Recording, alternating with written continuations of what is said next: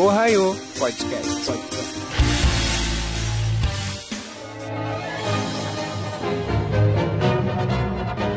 Yo, Minasan! Tá começando mais um Ohio Podcast. Eu sou o DJ Santiago, DJ e apresentador de eventos de anime. E hoje eu estou aqui com. Oi, gente, eu sou a Mari Nick, eu sou cosplayer e streamer lá no Instagram e na Twitch. Então sintam-se livres para me acompanhar e vamos curtir esse podcast hoje.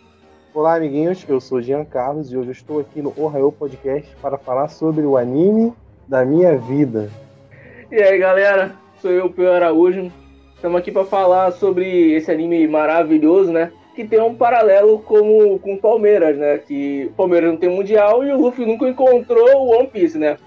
Olá, muito prazer, eu sou Amanda Amarelli. Eu sou fanfiqueira de Aoi, sou futura cineasta e roteirista, se tudo der certo. E eu não tenho pena de dar nota 1 e dropar um anime logo no primeiro episódio. Olha aí, polêmica, mano. Olha só.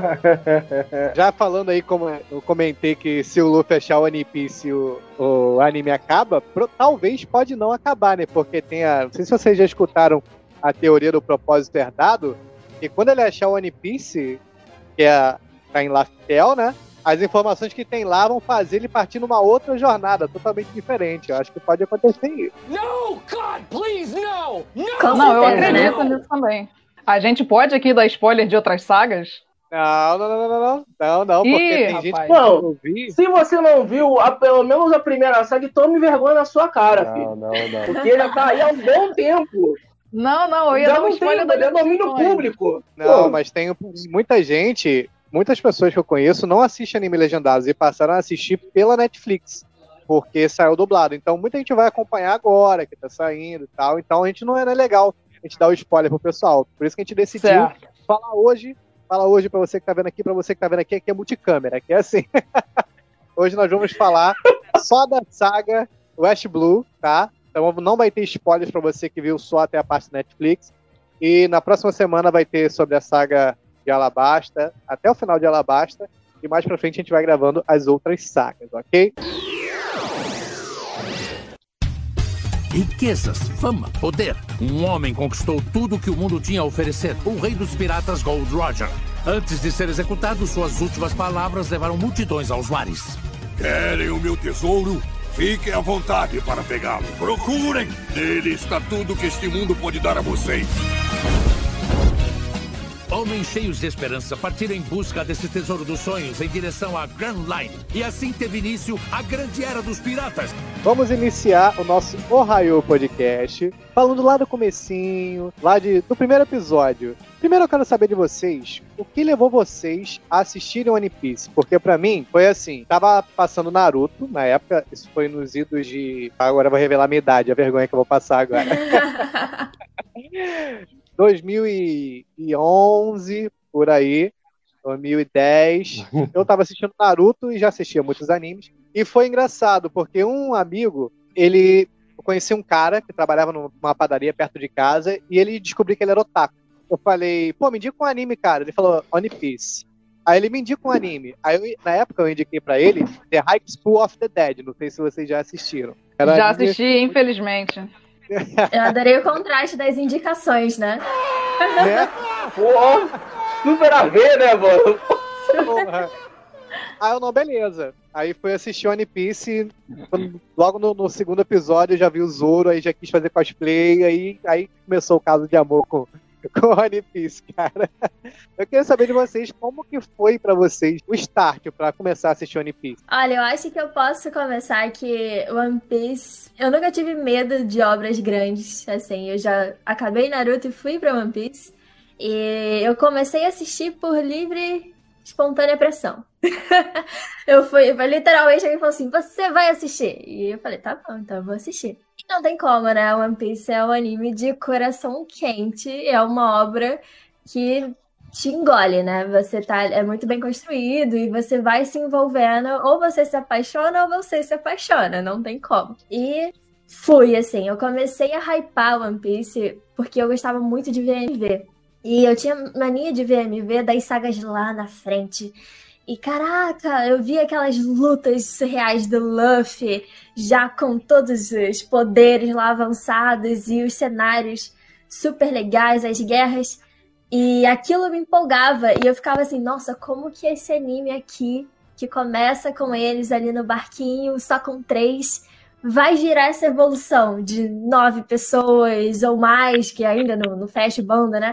E tudo isso. Então, isso me empolgou muito a, a ruxar One Piece. Foi um anime que eu não dei espaço, assim. Eu fui degustando e fui começando a ver e nunca parei. Só parei quando eu acabei e cheguei na, nas partes atuais, assim. Pra mim, esse foi o meu comecinho. E uma coisa que a Mary falou que é muito legal, eu gostaria de ressaltar, é que One Piece, ela realmente é uma saga que ela te pega, ela te, te dá um burro logo de cara, assim, logo nos primeiros episódios. Porque eu falei pra um amigo meu, todo mundo fala que One Piece vai começar a ficar bom depois do 100, depois do 50 ou não. Eu falei, cara, você assiste até o episódio 20. Se você não gostar, para que é justamente na Acho que- parte eu acho que iria um pouco menos, né? Eu acho que iria até o episódio 10. Então, Aham. mas aí, por que, que eu coloquei 20? Porque no 20 é a parte que eu falei, não, isso aqui eu vou ver até o final. Eu já tinha gostado antes, eu já iria assistir até o final, mas quando chegou no 20, que é aquela cena que a gente vai falar mais pra frente, que eu vou citar qual é, acertou, eu, ai, ai meu cocorô, eu vou ter que ver É. isso mesmo. Pra mim, o One Piece fica perfeito logo que o Ruffy encontra o Zoro. Pra mim, ali já conquistou Aham. a situação. Exatamente. Só pra gente não fugir, Peu, como é que foi o seu início no, pra assistir One Piece? Cara, eu comecei um pouquinho mais antes do que você. Eu comecei lá em 2009. Eu fui ver um, fui pra um festival de anime quando eu morava em Salvador, cham- chamado Anime Bahia.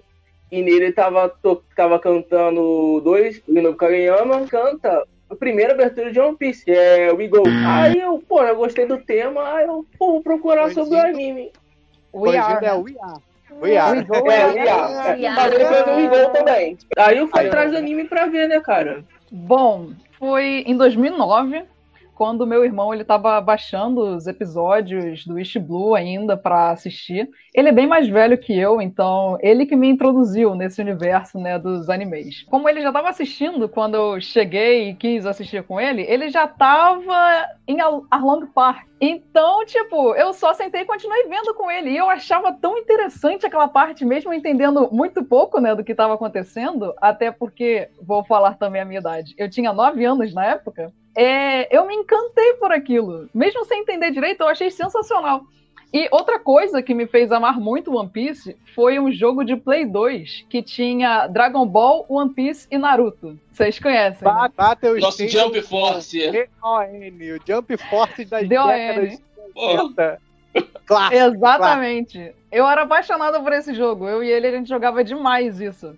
E o meu personagem favorito de jogar era o Sanji, que era desse anime que eu não conhecia e tal. Então depois o Sanji acabou se tornando o meu personagem favorito também do anime. Enfim, essa é a minha história de carinho com One Piece. Depois eu peguei pra assistir tudo sozinha, porque ele não me esperava, né? Mas aí depois eu assisti tudo sozinha. Então, como o início de vocês foi até que a galera não foi tão assim drástico, a galera começou legal em One Piece, não teve. A- a- Aham. a- fora, fora a média foi quase que obrigada a assistir. Mas valeu muito a pena, assim. Obrigada só de iniciativa, né? Porque depois você assiste, você se entrega, né? Só- aquela abertura, o que, que é We Are, né? O clássico. clássico. E já a história ali do Shanks com o Luffy. É magnífico. E realmente, a partir ali do episódio 20, que nem o Santiago falou, que você já tá ali já no- na história do Sanji, você já passou ali pe- pelo Zoro e ainda veio o Mihawk, aquele pedaço ali, aquele pedaçozinho ali. Se vocês forem parar pra pensar, já é muita coisa até, né, pra, pra, pro início do anime, né? Você já tem um Chichibukai, você já tem uma, uma atmosfera Mihawk muito fa grandiosa, faquinha né? de pão. Nossa! Mihawk com faquinha de pão. Ai, que cena, cara, que cena. A gente já vai falar disso. Um... Eita, calma aí. Eita, É o Jean, calma aí, é o Jean. Ô, Jean, teu microfone aí, Jean. Acho que o Gengar raptou o Jean de novo e levou ele pra chuva É. agora. Pobre Jean, estará sempre em nossos corações. Hip Jean. Hip Jean. Você, quer, você tem que tocar a musiquinha de, de One Piece, Naruto. Olha, qual a musiquinha triste de One Piece? Caraca, aí tu falou. É uma Ah, boa tem- pergunta. Não, tem o, o Acho que Iar, nem quando tem, toca cara. só no, Não, quando o Iar toca só no piano, é, Só- é é. bem mongólico, Hum. cara. Eu acho que nenhum fã aguenta, né? Quando eles pegam a, a música clássica e baixam o tom, assim. Não importa o que tá acontecendo, a lágrima já vem, assim, né? Sim, cara, nossa senhora. Vai estar One passando na trilha é no uma ditado, vai obra- estar. Sim, One Piece é uma obra que te consegue te fazer criar um carinho muito especial pelos personagens e chorar por eles com uma facilidade enorme também. E por todos, né? Porque o One Piece é muito rico em personagens, não necessariamente os Sim. principais. Sim. Você Uhum. sai de uma saga com uma bagagem imensa de gente e todos são muito legais, né? No geral. E o engraçado, o Oda, ele é tão. Eu considero o Oda, pra mim, ele é o melhor mangaka que já existiu. Porque pra você criar uma obra como One Piece, do jeito que ele faz, um exemplo, nas- nessa saga que a gente vai falar, do Ash Blue, eles citam os Chichibukais e eles citam que há um dos Chichibukais que é um tritão, que no caso seria o Jinbei. Isso no episódio 13 ou 14. E o Jinbei só vai aparecer no episódio 300, cara. Não que, que não esteja outros bons, mas o meu top 1, cara, é o Oda. O Oda é brabo. Não, concordo Oda é um totalmente. o modo como ele constrói o universo dele, com tanto carinho, com tanta veracidade, você de fato se sente dentro do universo de uma forma muito, muito única. Ele dá conta de, de citar e criar algo lá atrás e lá na frente ele terminar de construir. O engraçado do One Piece é que no primeiro episódio, o Luffy não aparece de cara, né? Aparece o navio pirata, da aquela pirata gordona, e o Luffy chega dentro do barril, eles pegam o barril achando que é vinho e tal, e tem todo o desenrolado do Kobe com o Luffy. Você não, não entende de cara o que, que vai ser o One Piece mais pra frente, né? Essa facada no Kokoro que a gente não aguenta. Você pensa assim, no primeiro episódio, ah, vai ser um anime genérico de um shounen. Mas já a partir do segundo episódio, que é quando eles vão encontrar o Zoro, né, as coisas já mudam. O que, que vocês acharam logo do, do- Não vamos falar do primeiro episódio, porque muita coisa não acontece. Quando chega no Zoro, qual foi a impressão que vocês tiveram do. Vocês acharam? Vai ser bom, vai ser ruim? Como é que foi? Eu acho que quando a gente fala, né, de One Piece, quando a gente ouve falar de One Piece, fica muito difícil é, você definir pra uma pessoa que nunca viu, né? E pra você que tá prestes a entrar nesse universo, cara, um anime de pirata passa tantas coisas pela nossa cabeça que né, não tem muito a ver com One Piece, né? A melhor definição que a galera arrumou é o anime do pirata que estica, porque é sensacional. Porque Aham. logo nesses, nesses três primeiros, quatro primeiros episódios, é aí que o One Piece te quebra qualquer estigma que você tenha chegado, né? De achar o que, que vai ser o One Piece, porque você vê como é que é o mundo de, de criatividade e como eles inovam com esse assunto de pirata, que é, a princípio parece ser tão. Tipo, nossa, o que vai ser um anime de pirata, sabe? Você não dá nem metade do que é One Piece. Então, esses primeiros episódios é muito gostoso, né? Tu já vê a autenticidade do Luffy ali com aquela pegada de shounen. Você já, já tem ali a- os apelinhos emocionais, aquela sensação de aventura. E pra mim, foi muito de me atiçar a curiosidade. Foi muito assim, um anime que me fez, caraca, eu tenho que continuar vendo porque olha que legal. E uma coisa legal que, que é apresentado logo no segundo episódio é que ele já define a personalidade do Zoro. O Zoro é aquele cara fodão, que tanca, é o Helmepo, filho do capitão da marinha que comanda a ilha. O animal de estimação dele é um lobo, pela cidade, causando auê e tal, se garantindo no pai. Assim, fica na minha frente, falar pro meu pai, não sei o que, não sei o que. Ele entra na taverna e uma menininha, uma criança, vai chotar o lobo. Aí ele vai, vou matar você, não sei o que. O Zoro vai e protege a menininha do lobo. E ele fala: se eu contar pro meu pai, é, elas vão ser executadas. Aí o Zoro fala: qual a acordo que a gente faz pra você não, não fazer isso? Eu- você vai ter que ficar preso um mês. Ele fala com os outros: você vai ficar preso um mês. Se você resistir um mês, eu te deixo viver. Aí ele, beleza. Aí ele solta as espadas e vai pra proteger as meninas. E ele, quando o Luffy chega lá com o Kobe, ele fala: Eu vou ficar aqui um mês sem comer nada. Ele não tinha comido nada, mas chega a menininha que ele protegeu pra levar bolo pra ele. Os bolinhos de arroz, né? Já começa a ver a personalidade do Zoro, porque o Helmepo pisa no bolo, porque ela fez o bolo com açúcar em vez de salgado, né?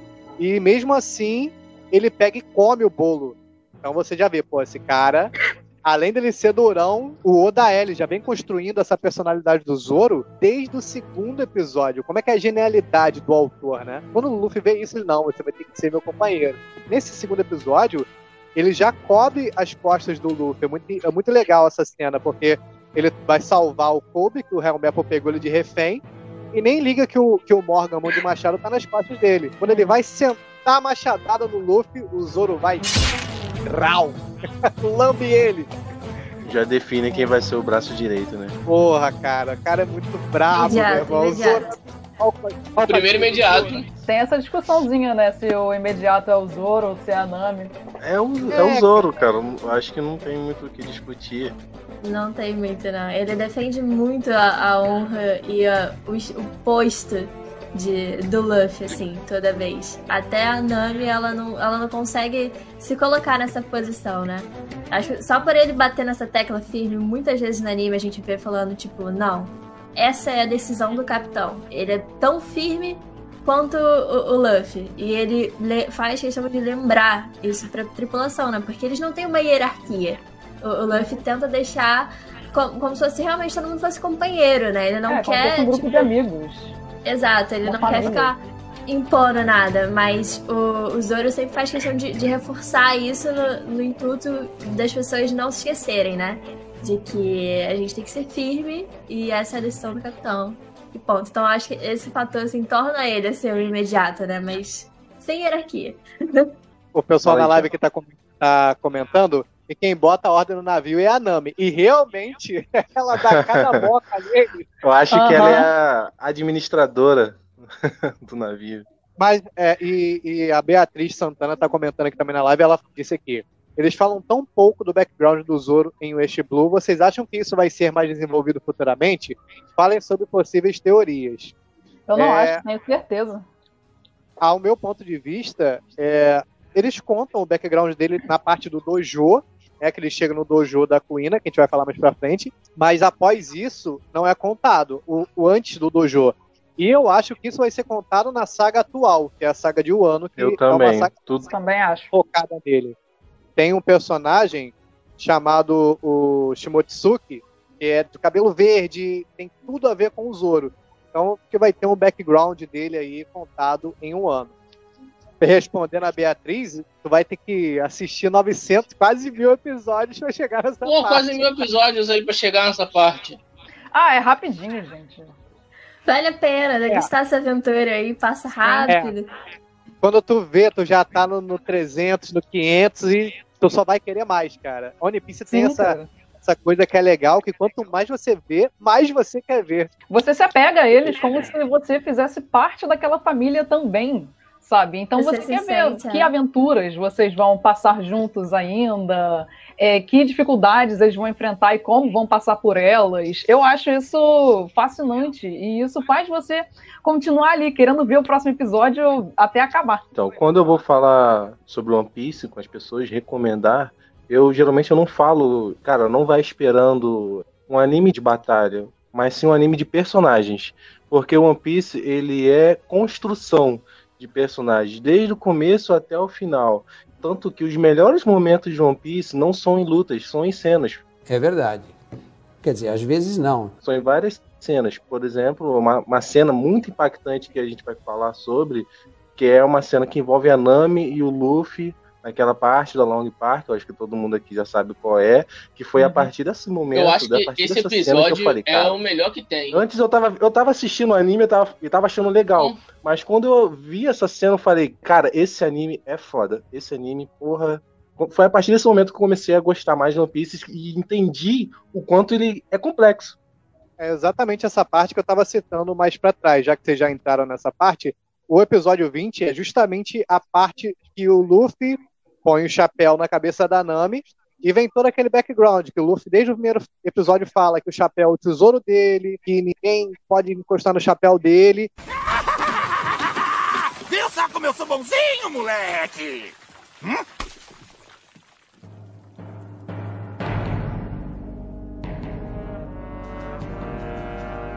Seu desgraçado! Ô, coitado! Tá bravinho porque machucou a carinha, foi? Olha só! Olha só o que você fez com o meu chapéu, seu maldito! Olha só! Hein? Esse chapéu é o meu tesouro! E quem estraga o meu chapéu vai ter que se ver comigo!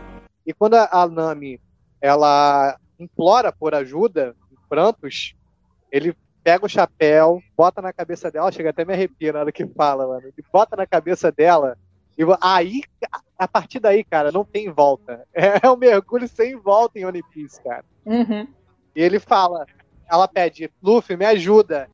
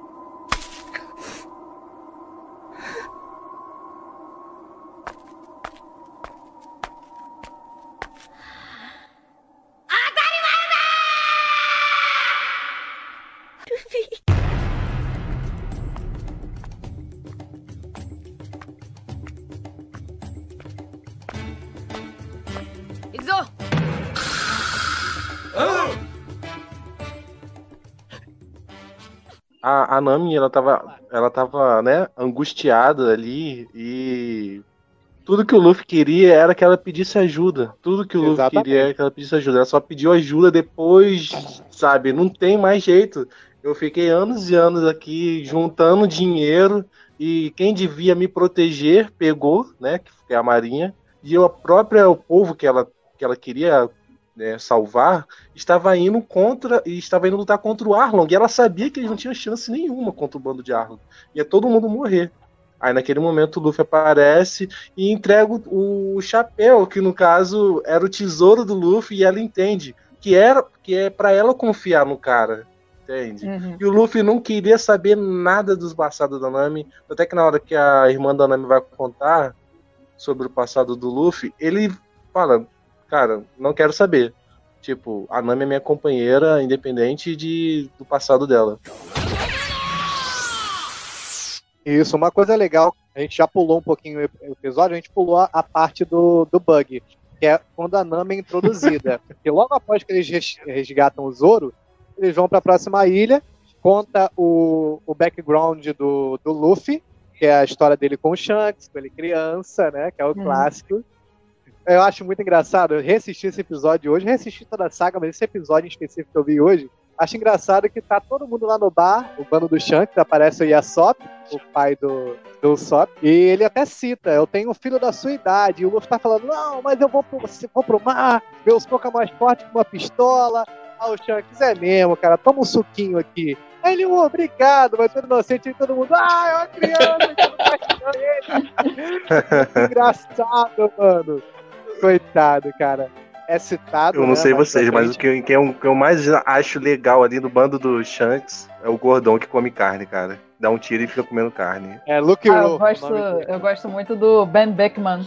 Eu acho ele muito, sei lá, posudo. Acho que ele passa uma vibe muito interessante, meio, meio misteriosa. Mano, o Ben Beckman tá lá, que eles vão resgatar o Luffy, né? Que o Luffy foi arrumar confusão com os bandidos da cidade. O, o, o Ben Beckman fala, capitão, precisa se mexer não, só precisa de um. Ele pega o rifle, mas ele não atira dos caras, ele vai dar porrada nos caras com o rifle, mano. Sim, cara! Ah, isso é sensacional. Eu adoro ele. Pra mim, o Ben Beckman é o melhor da tripulação do Shanks. Aquela cena fica ainda muito mais pesada, né? Quando vem como reprise e a gente já sabe o tamanho que é o Shanks, né? O tamanho que é essa tripulação. E o quão Sim. é um abismo, né? É, faz todo sentido ali, né? Então, vocês conseguiram entender que em pouco tempo a gente conseguiu gostar de personagens que foram mostrados em apenas só em alguns minutos. Pra tu Uhum. ver como o Oda consegue. O que o Oda consegue fazer. O Oda é um gênio, cara. Ele dá o braço pra salvar o Luffy, né? E mais pra frente, a gente vê a.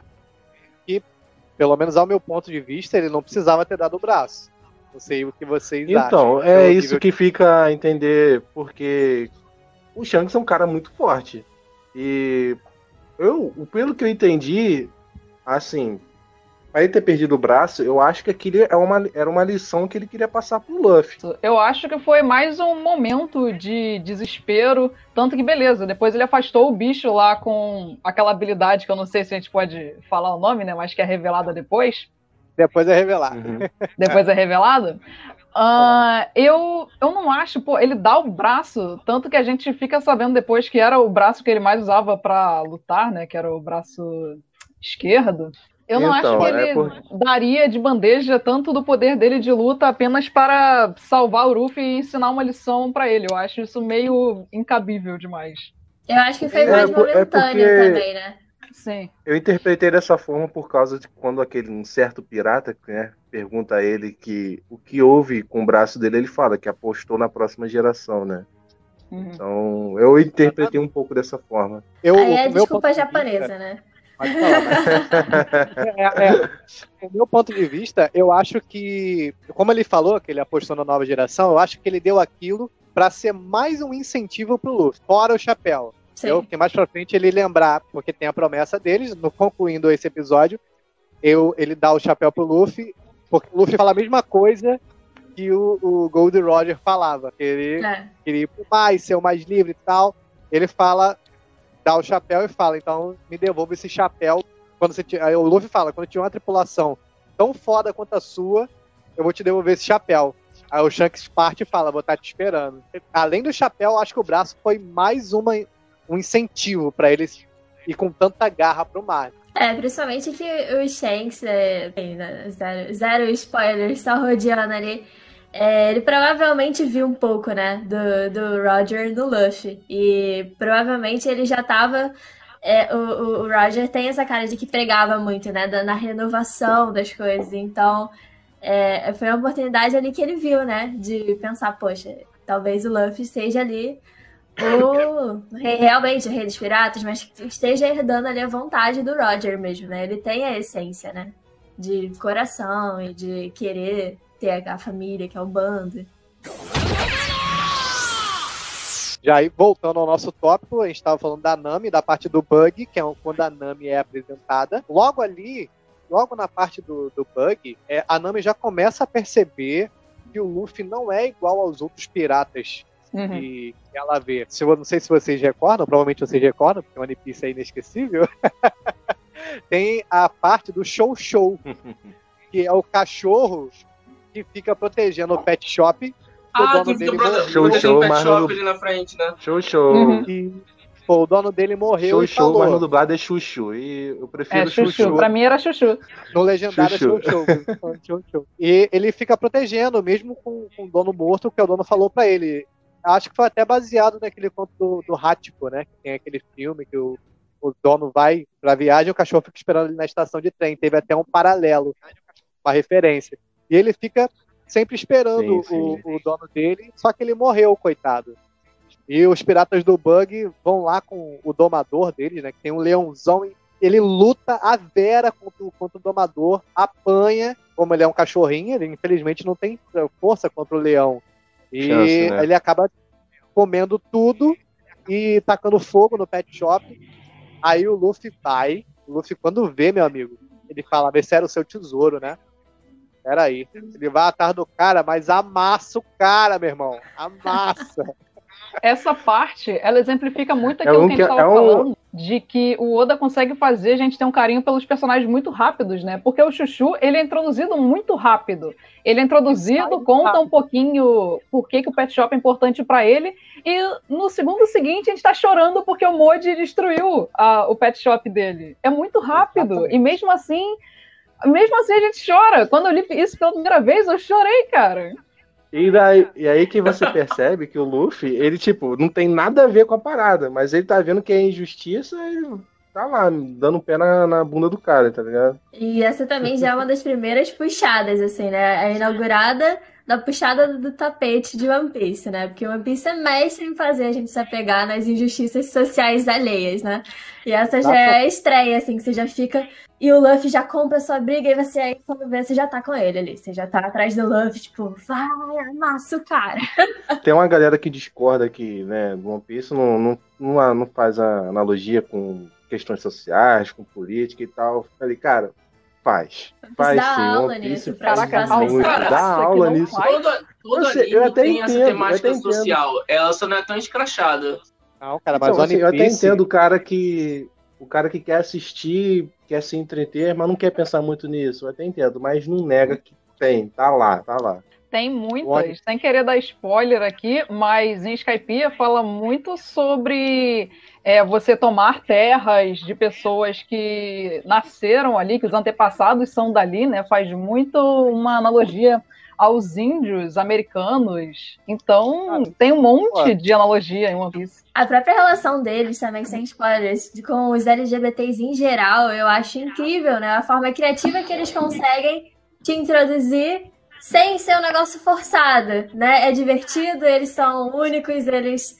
Nossa, e o Luffy, a relação deles com o Luffy, com o bando em geral, é muito gostoso de assistir. Não é algo que tá ali pra, pra tipo, te forçar uma mensagem. É só isso, é só você inserir, é só você tornar aquilo arte que vira algo natural. Cara, é, é, se como você estava falando sobre as causas sociais, né? Daí você já vê com. Só de alto, que eu, que eu me lembro, o Piece fala sobre escravidão, sabe? Fala sobre racismo, entre muitas, o, a causa LGBT, que é, pra mim, é o personagem LGBT mais top de todos os animes, é o que vai ser introduzido na próxima saga, que a gente não vai dar spoiler. Sim, perfeito. É, Cara, sem falar Então, que fala o- um pouco sobre perseguição, perseguição de historiadores, né? Que é, Sim. inclusive, na Exatamente. época da ditadura, eram perseguidos. né? A própria. Quando a igreja né, queimava livros para falava que a ciência era né, o mal do mundo, Bruxaria. queimava a biblioteca, era bruxaria.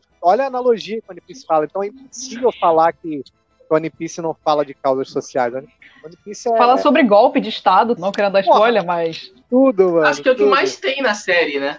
tem muito, direto.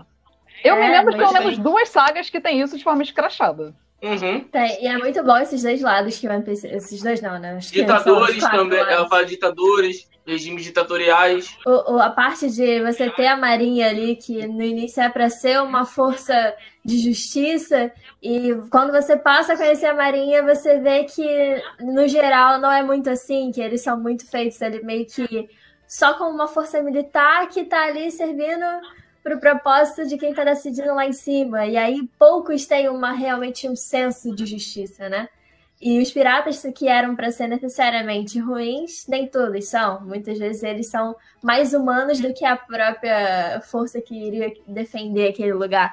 Então, sem dúvidas, One Piece é feito, na minha opinião, por diversas causas. Assim, ele, ele explora muito e isso só enriquece, né? Em todas as sagas. Exatamente. Isso aí acontece no episódio 3, 4, essa parte do show e você já tem um gostinho do que vai acontecer mais pra frente. Então, aí já começa o Oda já jogando uma iscazinha, ó. Vem, vem que você não vai se arrepender. Aquele meme do gatinho, vem cá, vem, vem cá, vem, vem cá, vem, vem cá. Uma coisa muito legal nesse começo de One Piece é que ele já mostra muito da corrupção né, da marinha. Tem aquele marinheiro que devia ter vindo até Kokoyashi para ajudar os cidadãos que estão lidando com Arlong. E na verdade não, na verdade ele trama um plano junto com Arlong para conseguir o dinheiro dos cidadãos, para roubar o dinheiro que a Nami durante oito anos se empenhou para poder roubar dos piratas. Caraca, também tem o Capitão Morgan, Ele- mão de machado, que é outro corrupto desgraçado. Então, desde o começo, ele já mostra que tem pirata bonzinho, tem pirata desgraçado, tipo a Álvida e o Bug, mas também tem marinheiro que também é desgraçado. É, É, legal que esse da parte do Arlong, né? O design dele é um rato, né? É um rato já pra Uhum. você ver que o personagem é asqueroso, né? Já pra, pra fechar essa parte do bug, né? É, logo depois que ele vai lá e massacra o. Como é que é o nome do personagem lá? O Domador, a mana que você falou, eu não lembrei. Moji. O Moji. Ele volta com. Moji, Mojo. É, legendado é um e dublado é outro. Então é igual o show show e Aham. chuchu. A gente não tem dúvida do que, que vai ser. Ele volta com o último saco de ração que sobrou. Aí a, a Nami olha e pensa que foi o Luffy que destruiu tudo ali na luta e tal. Mas aí o prefeito tá lá, né? O prefeito da cidade apareceu. O Luffy senta do lado do cachorro e fala: Pô, eu só consegui recuperar isso aqui. Aí bota assim do lado dele. Não importa de onde tenha vindo, piratas são tudo farinha do mesmo saco. Destroem e roubam o tesouro das pessoas sem nem pensar duas vezes. Ah, só, o pirata ainda tá vivo? Eu achei que o leão tinha comido você todinho, pirata. Você também é um pirata e faz esse mesmo tipo de coisa. Mas antes que consiga reunir um bando pra te ajudar, Eu vou te matar agora! Calma, não faça isso, menina! Você acha que pode me matar, é? Você não sabe do que eu sou capaz! Pare! O que foi que deu em você agora?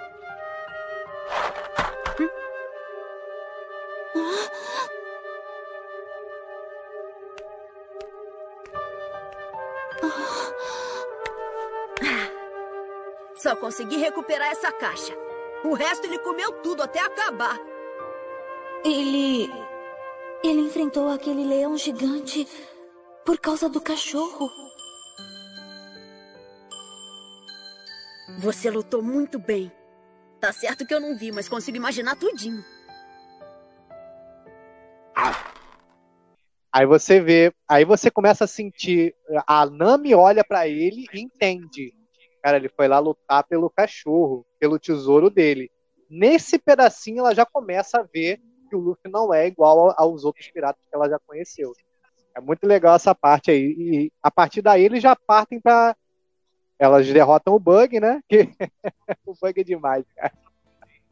Eu acho o Bug muito engraçado. Eu adoro o Bug. É incrível. E eles derrotam o Bug até com facilidade, né? Mandam ele voando lá. O Luffy manda metade do corpo dele voando. e daí eles partem pra, pra vila do, do Sop.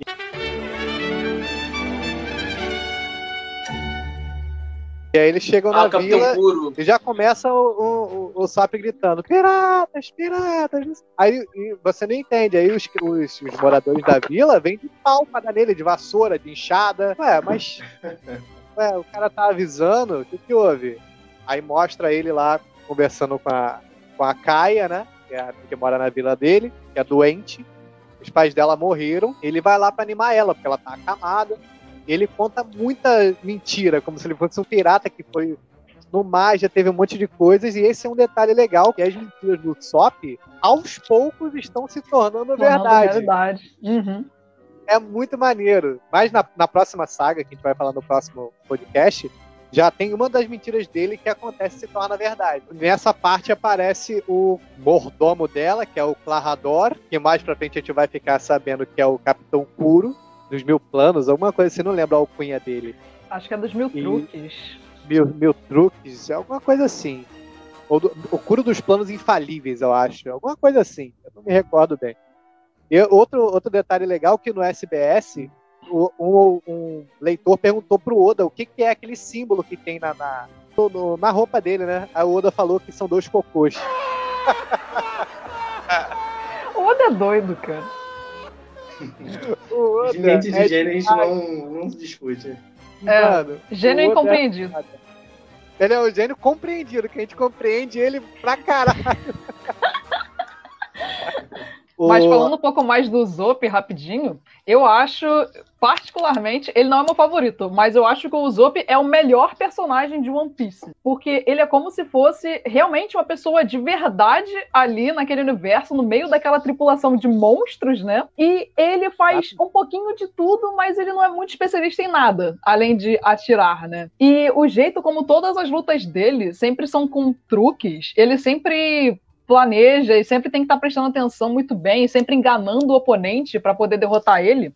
Eu acho tudo isso sensacional no Usopp. Além do fato de por que, que ele contava a mentira de que os piratas estão chegando, os piratas estão chegando pro pessoal da vila. O motivo disso. Ai, é, é impossível desgostar do Usopp. Eu acho ele, É. sinceramente, o melhor personagem. Exatamente, esse que você citou do, do Sop, ele é o personagem mais humano da tripulação, porque é como você falou, o restante, uau, você vai ver o Sanji, o, o Zoro e o Luffy, eles são realmente monstros. O Sop, como você falou, ele é o personagem mais humano porque ele é como se fosse realmente uma pessoa normal no meio de um monte de monstros. Então, cara, isso é uma coisa muito foda também de One Piece que a gente não pode deixar de citar, que é você conseguir sempre se comparar um personagem em algum aspecto. E o SOP seria um, um, um desses, entendeu? Você consegue se afeiçoar por ser algo nós seríamos assim numa tripulação. É, é exatamente por isso que ele é o meu favorito, assim. Eu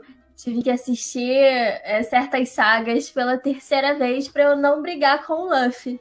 Em certas ocasiões, porque eu, eu realmente, eu super penso assim, óbvio que a gente sempre vai querer o Luffy, mas o, o Zup eu acho magnífico o jeito como ele lida com as coisas sendo humano e o quanto a presença dele é um pilar também no bando. No meio da, de, de cada personalidade ali, a presença dele é um pilar, assim, muito precioso.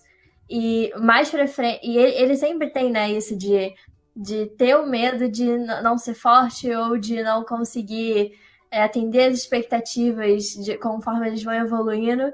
E é muito legal ver mais pra frente, claro, sem citar spoilers, que quando é, o que ele precisa entra na cabeça dele, o quão isso torna ele poderoso. Quando ele entende o propósito dele, quando ele para de se preocupar com isso e faz somente aquilo que ele sabe fazer bem, é aí que ele vira um monstro, assim. E a evolução dele é uma das mais gostosas também para mim. É muito legal ver o Sup. Muito. Eu concordo. Eu acho lindo ver ele sempre tendo que enfrentar o próprio medo para poder enfrentar inimigos que são. Você percebe que são muito mais fortes que ele, mas ele sempre enfrenta para poder ajudar a tripulação, para poder ajudar alguém que está precisando. Ele sempre. Se for por ele, ele foge. Mas quando Sim. ele precisa ajudar alguém, ele sempre enfrenta o perigo que ele tem que enfrentar. E isso eu amo isso no Usopp. E as, as lutas dele são extremamente criativas, né? E até pegando uhum. esse gancho da, da ilha, de, desse, disso que ele tinha, né? Da cultura da, da mentira ali. Eu acho muito legal como acaba ali a saga dele e meio que esse grito vira um legado, né? Porque acaba com as crianças e ele acaba, ele parte com a tripulação, as crianças se despedem ali da tripulação do Zup, e a primeira coisa que elas vão fazer é gritar que tem piratas chegando. Isso é muito gostoso de, de como Sim. o One Piece firma ali o legado de um herói ali, do, do nosso. Não, não, vou dar spoiler, não pode dar spoiler. Passa aí. esse, é, esse é um ponto legal que, quando você citou, né? Eu, o Kuro, o, o Clarador se revela como pirata Kuro, que estava fazendo um plano para ficar com a fortuna dessa, dessa menina, Kaia. Da Kaia. Porque só, só, sobrou ela. Os pais dela morreram e, e ela herdou toda a herança e ela ficou muito doente após a morte dos pais. Esse é revelado mais pra frente. O pai do Sop, que é o Yasop, que apareceu lá no episódio 2, ele saiu pro mar porque o mar chamou ele, ele queria ser pirata e ele deixou a mãe do Sop com ele pequeno. E logo após ele sair pro mar, ela adoeceu e acabou falecendo. E para animar ela, ele sempre vinha gritando que os piratas estão vindo, nosso pai vai vir buscar a gente, os piratas estão vindo. E ela falava, ele não vai vir, mas. E é muito foda que ela fala, mesmo assim, eu não me arrependo de ter escolhido ele como marido.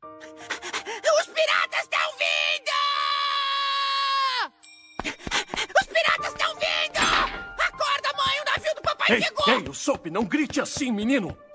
Acorda, mãe, acorda, por favor, o papai veio buscar a gente! Pare de dizer besteiras, meu pequenino. O Soap. Não sou, não, mas eu juro pra você, mamãe, que quando você ficar boa, o papai vai levar a gente pro mar! O seu pai, o Soap, ele não vai mais voltar, querido. Meu filho, eu tenho muito orgulho de ter sido casada com aquele homem. Mesmo ela sabendo que ele foi pro mar, ela não se arrependeu. Isso é uma parada muito maneira. E por isso, a empatia dele com a Kaia. Quando o Kuro se revela pirata, tem toda a luta do Luffy e da tripulação contra, contra os piratas dele, e aparece um pirata que mais pra frente ele tem um final. Não, e essa, esse episódio aí tem um personagem assim, muito louco, né, cara? Que é uma mistura meio de Renato Russo com Cazuza, que é aquele hipnotizador lá. É o Jungle, cara. Uhum. o Jungle. É, não. A introdução dele é ele andando na, de Moonwalk uhum. na, chegando na vila. Vai ele de Moonwalk. Com a mãozinha no chapéu e tudo. Michael Jackson, tá ligado? Uhum. dando gritinho e tudo. Ah, não, o gritinho não tem, não.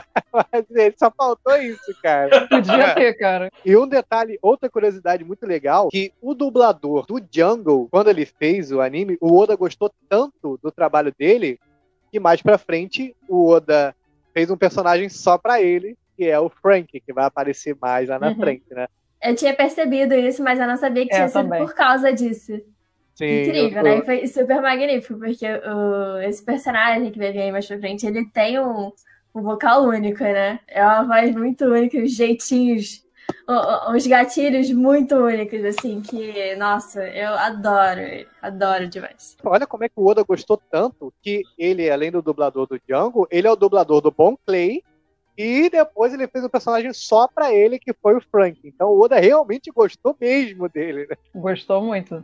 Mas é um ótimo dublador mesmo. Todos esses personagens Nossa. dele têm características eles falam de formas bem diferentes, bem caricatas, e todos é, são muito vivos também. Eu adoro todos os personagens que ele fez. Aí acontece toda a luta do Jungle e do Kuro, e a Nami vê que o Kuro, ele usa um poder dele chamado. Até anotei o nome do poder dele aqui, que pra mim não esquecer. É o passo furtivo. Ele usa esse golpe e ele, ele perde a visão, que ele vai tão rápido que ele perde a visão. E ele acaba acertando toda a tripulação dele. Quando ele acerta a tripulação dele, meu irmão, o Luffy fica pra morrer. O Luffy, como é que você trata assim os seus, os seus companheiros, os seus na cama? Aí, meu irmão, ele vai pistola. Aí já era. É Aí muito interessante partir... ver que essa parte também, também foca na Nami a afeição dela vendo essa reação do Luffy é mais um momento dela percebendo que o Ruffy é um pirata diferente, que ela não precisa odiar, que nem ela odeia todos os outros. Exatamente. É, isso, a... isso, marca muito na relutância dela, né? Na hora de tomar realmente a decisão de ir embora com, com tudo deles, né? Você, você vê muita relutância e a tristeza dela antes dessa decisão. Exatamente. A Nami, ela tá vendo pouquinho a pouquinho,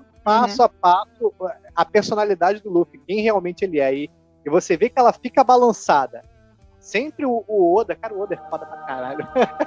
ele foca na, ele, ele, ele deixa lá para você ver que ela prestou atenção naquilo. Todas as vezes, desde lá da parte do show show, o Oda ele sempre foca na feição dela, que ela tá percebendo que o Luffy é diferente, que o Luffy não é piratas que ela, que ela tá acostumada. Ela já viu bug, ela Ele faz viu... uma meio que desconstrução do preconceito que ela, já, que ela tem. Exatamente. A partir daí eles derrotam o Kuro, o Sop vai falar com a Kaia que ele não pode ficar mais ali. Ele tem que ir pro mar e as histórias dele, né? Aí passa o flashback dele e é uma coisa muito engraçada que no flashback dele ele fala pra mãe dele depois que ele vem gritando dos piratas. Eu achei isso muito interessante. Ele fala, mas mãe, no mar tem um remédio que cura todas as doenças. Existe um remédio lendário, mamãe. Ele é capaz de curar todas as doenças. Não seja bobo. Você imagina muitas coisas. E daí se eu sou bobo? Eu gosto de imaginar, porque eu sei que na verdade eu sou o filho de um pirata, mamãe! Seja um homem corajoso, igual ao seu pai, meu querido filho. É uma coisa que ele fala para a mãe dele.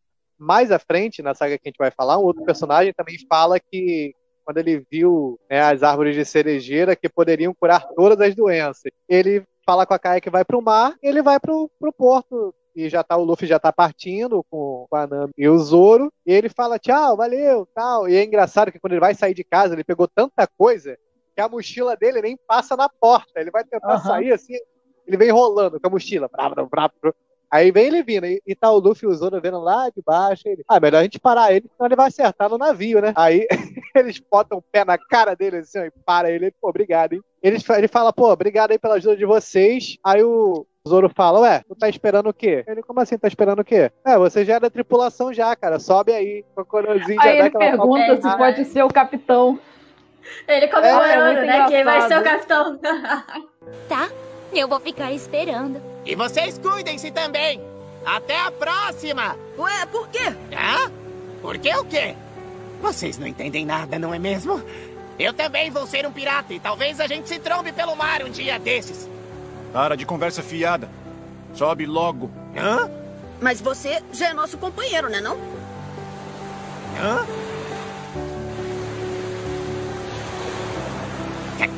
Capitão? Eu sou o capitão! Se liga, rapaz! Aqui sou eu!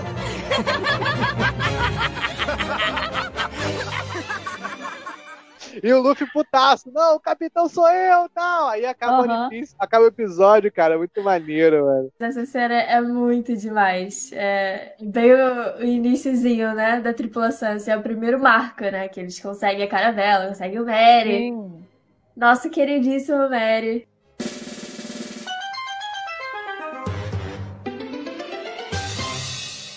E, e, e o engraçado é que essa, essa, essa interação, você falou o primeiro marco, já continua no próximo episódio, porque no episódio seguinte é que eles vão pintar a bandeira, né, para botar no, no Mary. Não, o, o Luffy, ele fala desde o começo, desde o primeiro, do segundo episódio, já tem ele falando assim, vou ter um navio grande com a bandeira, aí já mostra ele no, na frente do navio com a bandeira pintada. Mas aí, beleza, nesse episódio ele vai pintar a bandeira, mano. Bandeira toda torta, mano. Foi feito pra criança de 3 anos, mano. Muito ruim.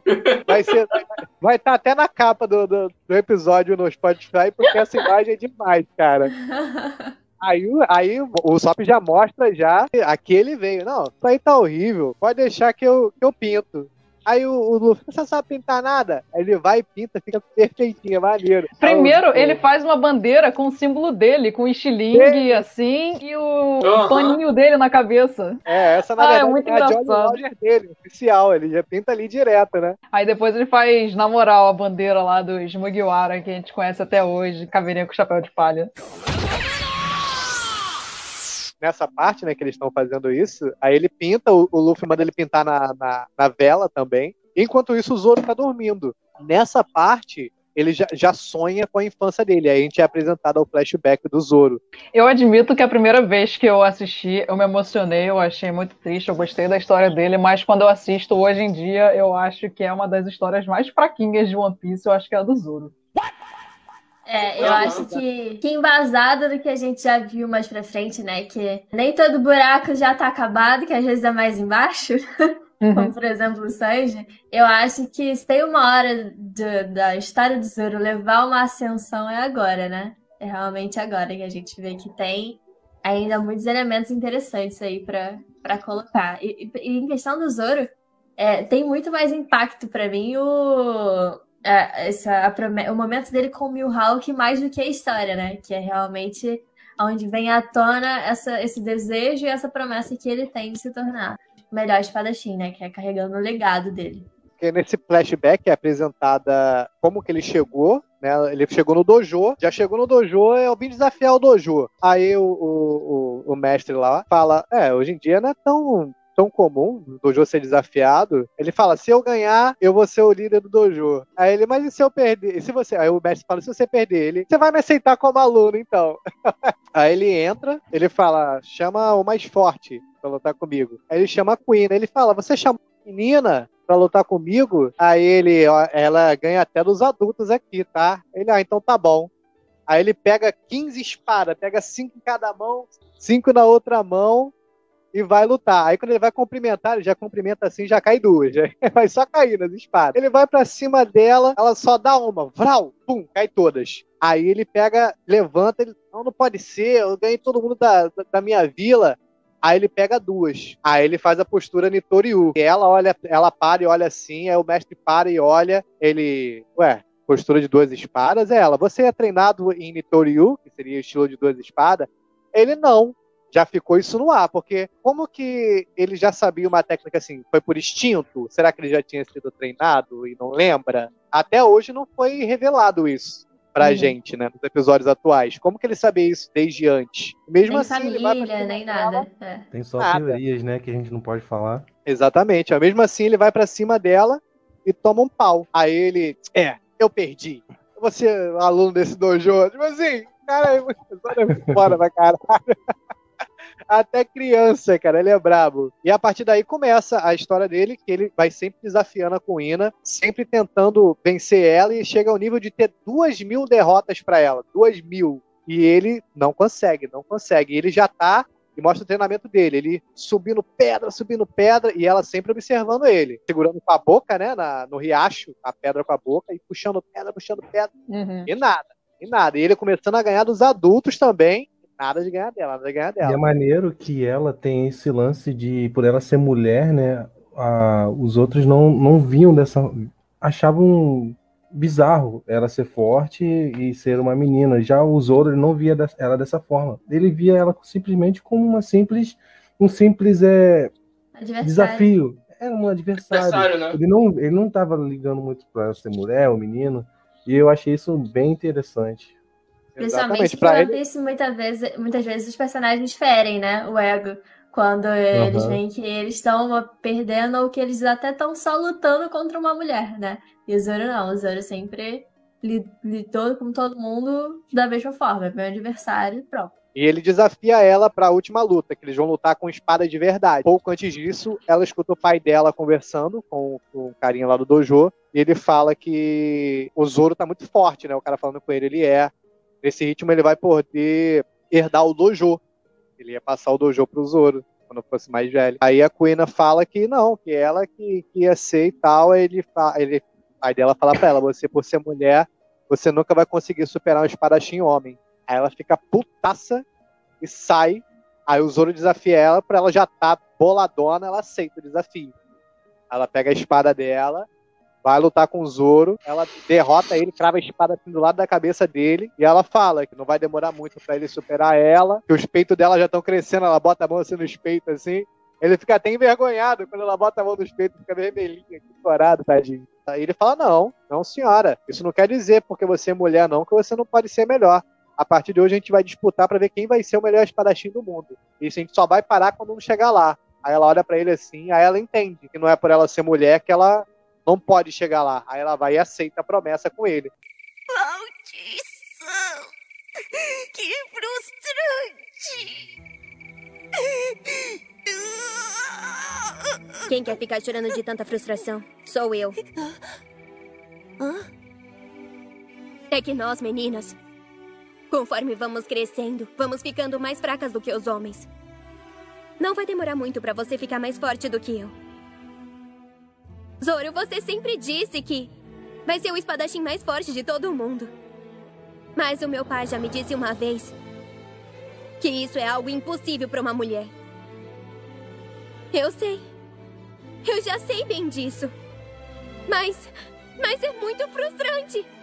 Você não tem problema nenhum em querer isso porque é um homem. Só que eu também quero ser a espadachim mais forte do mundo. Meu busto já tá começando a crescer. Se eu também. Se eu também fosse um homem. Como é que você fica nessa choradeira depois de me vencer?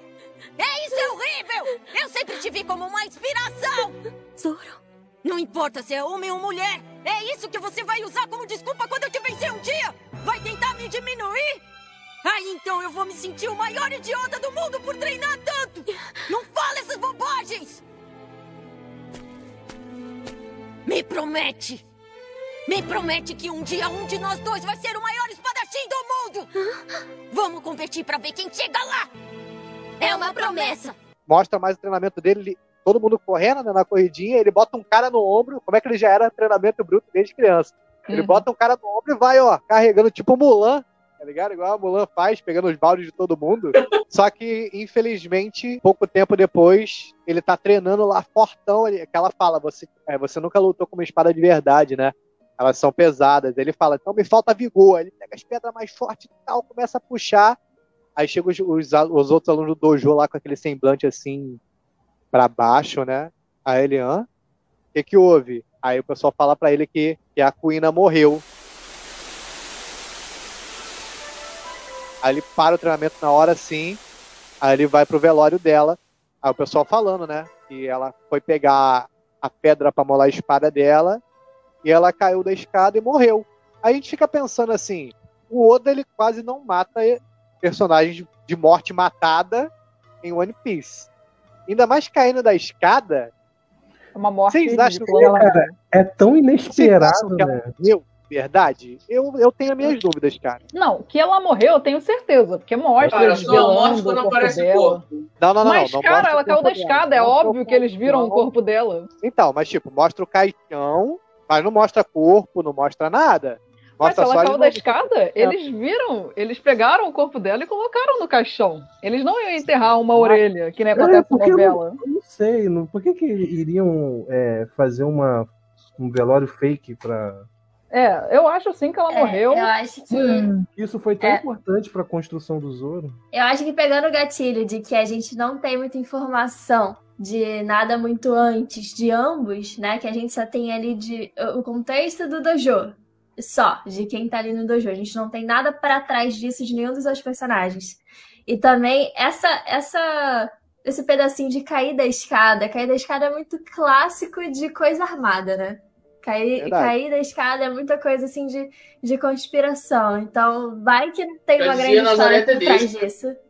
Exato. Vai que não tem uma grande história por trás disso que aí mais pra frente se torne a, a- grande raiva do Zoro, que ele vai carregar isso, tipo, alguém ter feito alguma coisa com ela por algum motivo. Ela É, pode ser de alguma família. E que a gente o Oda é não mestre sabe. nisso, em deixar brechas para que ele possa contar lá na frente. Ele sempre faz isso. Então... É, porque é muito Exatamente. simples pra, pra né? Só uma caidinha.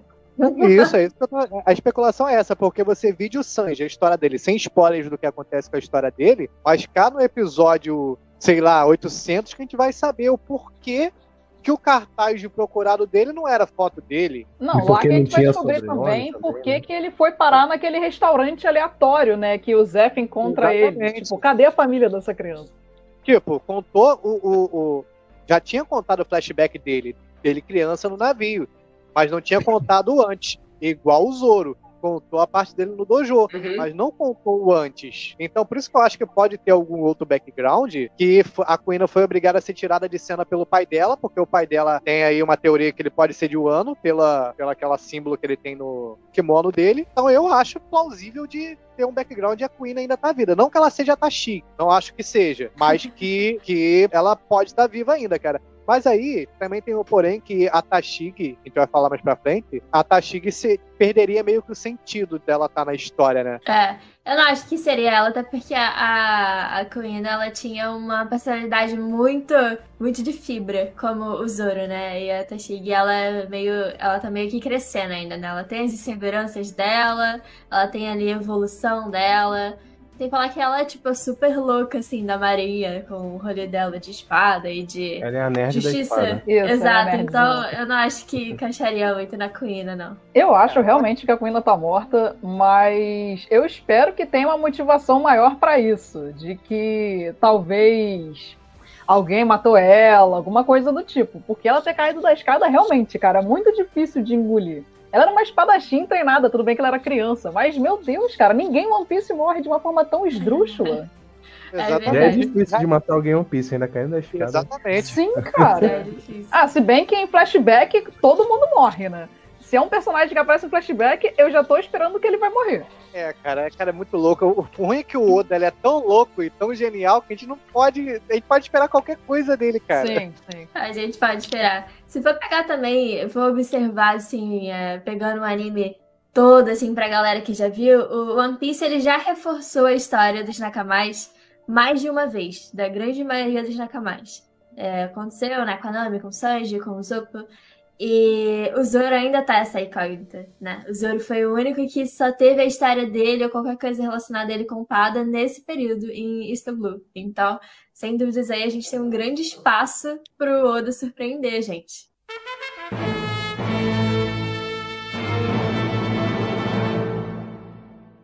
É, logo após esse, esse flashback, né? Ele acorda, eles chegam ao, ao Baratier. Não, minto, nem Não, é antes do não Baratier. Eles não encontram os dois amigos Isso. dele? Isso, antes do Baratier, o, o Luffy tá treinando tiro Aham. de canhão. Ai, meu Deus, essa parte. Aí, nunca Aquele, aquele símbolo que vai dar merda em algum momento, né? É, ele, ele fala, pô, é difícil isso. Aí o Sop, deixa eu te mostrar como é que é. Aí ele, você não sabe atirar, Sop? Deixa eu te mostrar. Aí ele olha assim, pô, nessa distância, tem que ser nessa altura, calcula. E, pum, acerta de primeira. Aí o, o Luffy, caraca, você acertou mesmo, né? Aí o Sop, é, eu acertei? É, eu acertei! Até ele fica surpreso que ele acertou. tá E é, ligado? eu quero deixar dar um destaque para esses momentos do One Piece que eu acho que é os melhores momentos do One Piece é eles no navio se interagindo entre eles, que a gente, eu acho que é, é dali que a gente começa a se apaixonar pelos É porque você personagens. se sente muito no dia a dia ali com eles, É, né? O o legal dia a de dia One deles é Piece. muito legal, cara. Você queria estar ali no navio com eles, entendeu? Te passa essa Sim. sensação. É, esse ritmo que mal bem torna o anime lento também é o que te torna mais próximo dos personagens, né? Que você vê que One Piece não tem aquele time travel, né? Você tá ali dia a dia até eles chegarem na ilha, até eles saírem. E assim como uma luta, um sofrimento é muito grande, a comemoração também é muito grande, porque você tem Exatamente. episódios dele, deles brindando, deles rindo, deles fazendo festa, deles Uhum. curtindo a vitória. Isso é muito incrível para tornar o anime ainda mais cativante. E você vê que, é, como você falou, essas partes assim que não, seriam partes não principais, mas isso vai aprofundando cada vez mais a história, que quando você vê, cara, é um mundo de informação, porque é nessa parte, whatever, que o Luffy decide que o Sop vai ser o atirador do navio, que, tipo, tá pro resto da saga até o episódio mil de agora. É isso aí. Entendeu? Então as pessoas, às vezes, não é porrada, não é nada, mas, cara, olha a profundidade da história que o cara cria com um simples diálogo. E disso aí, já puxou o gancho pra outra coisa, porque aparece o Yosako e o Johnny. Por que, que vocês atacaram o nosso navio? Tava botando terror. O no... Vocês atacaram a gente. Aí, mas, Luffy, mas a gente não atacou ninguém. Aí ele fala, você atirou na gente com canhão. Aí o Luffy regala aquele zoião assim. O Zoro chega, essa voz. E o Saku, é você? Aí ele, Zoro no Aniki. É muito maneiro ele falando. Zoro no Aniki é muito fofo. Aí ele, por que, que você tá com esses piratas? Aí, olha aqui o, o, o Johnny, aí tá o cara lá todo morto, assim, todo acabado no chão. E é maneiro cara. que eles enchem a boca dele de limonada, né? Que ele tava Muito com legal. escorbuto. Isso, cara. One Piece é, é uma. é- cara, o cara Oda é foda. Vamos falar que o Oda é foda 500 vezes nesse podcast, porque o cara é foda. Esse Olha é o título do episódio. É. Oda é O- o foda. escor- O escorbuto, ele é uma doença que realmente é, aplacou a, a marinha e os piratas na, na vida real no mundo. Né? É, uma, é uma doença que existiu, existe até hoje, se você não tiver vitamina C, mas eles descobriram que. E ele introduz isso, você vê como é que o cara é, é- ele pensa, cara, cara, o Oda é um alienígena, só pode. E ele coloca isso também pra demonstrar que eles precisam de um cozinheiro, né, Pra poder dar pra eles uma alimentação balanceada e eles não ficarem É, doentes. já dá, já dá um, assim, uma dica. Já, ó. Sim, dá um pontapé. E é, e é eles mesmo, o Johnny e o Osako, que levam eles até o Baratie. Apesar de que o primeiro, primeiro tripulante que o Luffy queria era um, era um músico. Desde o Era um primeiro músico. episódio, ele fala Sim. que é um músico. E só vai ter o músico lá. Bem lá no Ele play. queria porque pirata Demora cantam. muito pra ter um músico. Sim, demora demais. Mas vale a pena, o melhor músico de todos. Eu amo como aí- essa parte é prática, né? E é é uma paixão muito assim, à primeira vista, é muito gostoso, né? É diferente que não. Uhum. é, primeiro veio já a aceitação e depois já veio toda a treta, né? Essa parte é muito gostosa. Aí, como, como a gente estava falando, o Oda com um, um diálogo que seria whatever, nada a ver, ele cria N situações que desenrolam a história de uma maneira que a gente não imagina. Aí a pessoa às vezes pode estar olhando, pô, mas tem nada a ver essa história, mas quando você passa dois episódios à frente, você repara, você fala, cara, aquele diálogo whatever, entre aspas, olha quanta coisa que trouxe. E a partir daí, o- o- eles dão a cura do escorbuto, a cura, né? Que levaria alguns dias. É vitamina C, eles pegam um limão e tacam dentro da goela do, do Yosako ou do Johnny, não lembro qual que é É qual. do Yosako, é do Yosako. E, e ele já levanta na hora. Aí eu não, não é agora, ia demorar dois dias. Aí ele começa a cantar e pular e dançar e tal.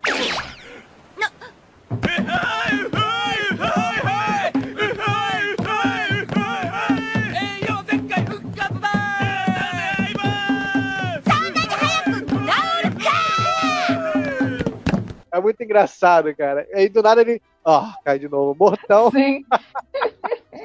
Aí eles falam, já que vocês precisam de um cozinheiro, a gente vai levar vocês no lugar. Aí que eles levam os caras Uhum. lá pro Baratier. Um restaurante feito por ex-piratas, né? A gente chega no Baratier, já chega junto com o navio da Marinha. Olha como é que a, a parada, cara, uma coisa puxando a outra. É muito louco, é Sim. frenético, cara. O outro ele vai lançando uma coisa atrás da outra e te prende. Você, os caras dos piratas estão chegando do lado do navio da Marinha. Quando eles chegam, o navio da Marinha passa por, por eles, né? Pelo Going Mary. Aí aparece o tenente da Marinha, que infelizmente eu esqueci o nome dele. E É o ele. Full Body, se não me engano. Full body, full body. Full body, é isso aí mesmo, é isso aí mesmo. Ele encrenca assim com o Ruffy, ele fala, mas que naviozinho é esse? Como vocês ousam passar na minha frente? Aí o Ruffy fala, ah, essa é minha bandeira pirata, eu desenhei ela dois dias atrás. Tipo, todo orgulhoso, é muito fofinho isso. aí o Full body, ele, ah, ah tá, atirem neles, afundei o navio deles. E eles atiram. E o Ruffy, obviamente, vai proteger o navio, né? Ele faz o Gomu Gomu no Fusen. E a bala do canhão acaba indo direto no Barati. É, uma das mãos dele solta, né? Da, do, do- da- quebra o pedaço da carranca do, do Mary. Ele dá uma desequilibrada que o tiro vai direto na cabine do Zef, mano. Acerta o Zef. Ele chega lá e, meu Deus, eu matei o velho. Não, ele, ele acha que arrancou a perna do Jeff. É. Meu Deus, eu arranquei a perna dele. Ele fala, isso não foi agora não. Aí dá um bicão nele. Cara, o Zef também é um personagem muito maneiro, cara. Adoro. E Aquela trança da barba dele, sensacional. o legal é a negociação deles, né? Que eu falo, pra você pagar aí, você vai ter que trabalhar um ano. Um aqui ano. Pra poder pagar. Aí o Luffy, mas Mal não, mas- sabia, Zef, né? Pô, que o arrumar um funcionário péssimo. Uhum. Caraca, mano. Pior, era melhor ter deixado o Luffy embora, que só o que ele quebrou de prato. Prejuízo, cara. Prejuízo, meu irmão. Ele quebrou o teto, ele quebrou prato, ele comeu a comida dos clientes. E eu quero destacar que o melhor funcionário ali do, do, do, do Baratier é aquele Brutamonte lá, que é o, o grosso educado. O que tem os bração. Exatamente, cara. Ele é muito bom, cara. Ai, cara, todos Ai, eles, eles são muito é grosso. hilários. É muito bom O isso. Pati, mano, o Pati é demais. O grosso educado foi foda.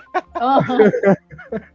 Cara, é, é muito sensacional como o Oda consegue criar um personagem que aparece tão pouco tempo, mas você não esquece por causa da, da, da caricatura, da característica dos personagens. É muito Logo nisso a gente é introduzido ao personagem que nem é muito conhecido, que é o Sanji, né? E- Mais lindo deles. Amo Sanji, meu favorito. É o meu, é o meu, meu rusbando oficial, é o Sanji. Sanji é sensacional, cara.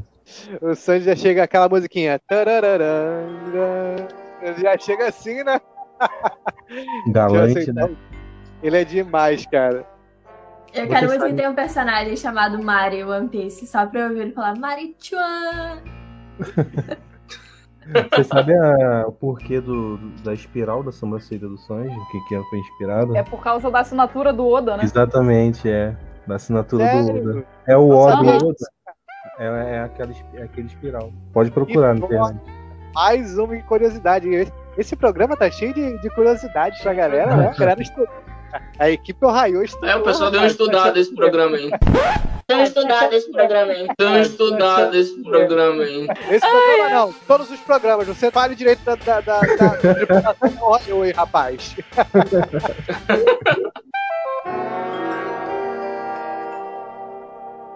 E o legal é que a introdução dele, ele chega, né? Querendo dar em cima da, da mulher, ele só olha. E o Full Body já tinha combinado com ele qual vinho que ele ia trazer, pra ele se fazer fodão, que conheceu o vinho pelo, só pelo gosto. Pá. Uhum. Aí o, o, o Sandy vem servir com um pano, tapando a- o nome do vinho. Aí ele, esse é o vinho tal. Aí ele, errou! Aí mostra assim. Aham. Aí ele fica na vergonha, cara. Ele fica full putaço, mano, o full body. Aí ele, ele até fala, pô, eu tô com a língua meio dormente hoje e tal. Ele, pra se vingar, ele pisa no, no inseto assim e bota na sopa. Aí ele, ô garçom! Aí o, o, o Sandy volta e tem um inseto na minha sopa. É, fala, tem um inseto na minha sopa, o que, que ele tá fazendo aqui? Aí o Sanji, ah, eu não sei, eu não sei nada sobre insetos. Caraca, cara, o Sanji, ele era muito.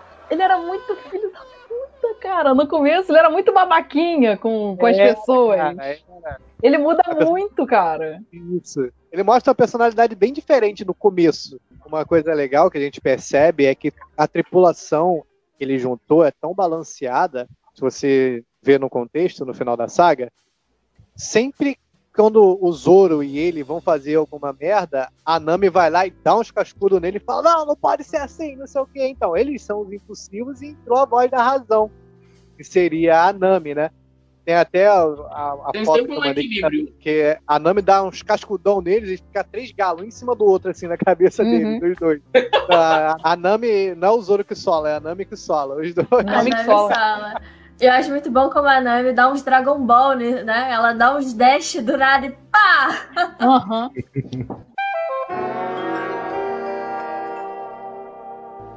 E a partir daí é introduzido o, o Sanji, logo após esse episódio com o full body, aparece, até então a gente não sabe, uma pessoa morta de fome e chega sentando na mesa, a gente vê que ele tá tudo acabado. Ele senta, bota o pé na mesa, ele traz aí, comida e alguma coisa pra me beber. Aí o Pati, que é o. Como é que é que vocês falaram aí? É o, o grosso, o grosso educado?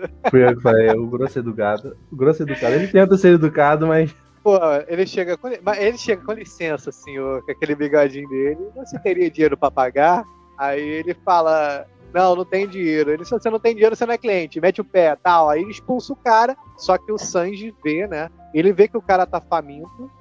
E ele vai lá na cozinha, prepara a comida do cara e leva pra ele com água. E o cara, a princípio, ele não quer aceitar. Ele fala, não vou aceitar por causa da- porque você tá com pena de mim. E aí o, eles falaram que ele era o pirata do Don Krieg, da tripulação do Don Krieg. E ele fala, o Sanji pra ele, eu não me importo se você vai morrer, mas se você comer agora, você não vai conseguir enxergar o amanhã. Aí ele vai e come. E aí ele fala pro Sanji, eu nunca comi algo tão bom na minha vida. Aí o Ele Sanji dá chora, aquele né? sorrisinho Porque- no cigarro, ele chora comendo, cara. Mais um momento que começa que no Kokoro ele aperta. e a partir daí a gente começa a ver a personalidade do Sanji.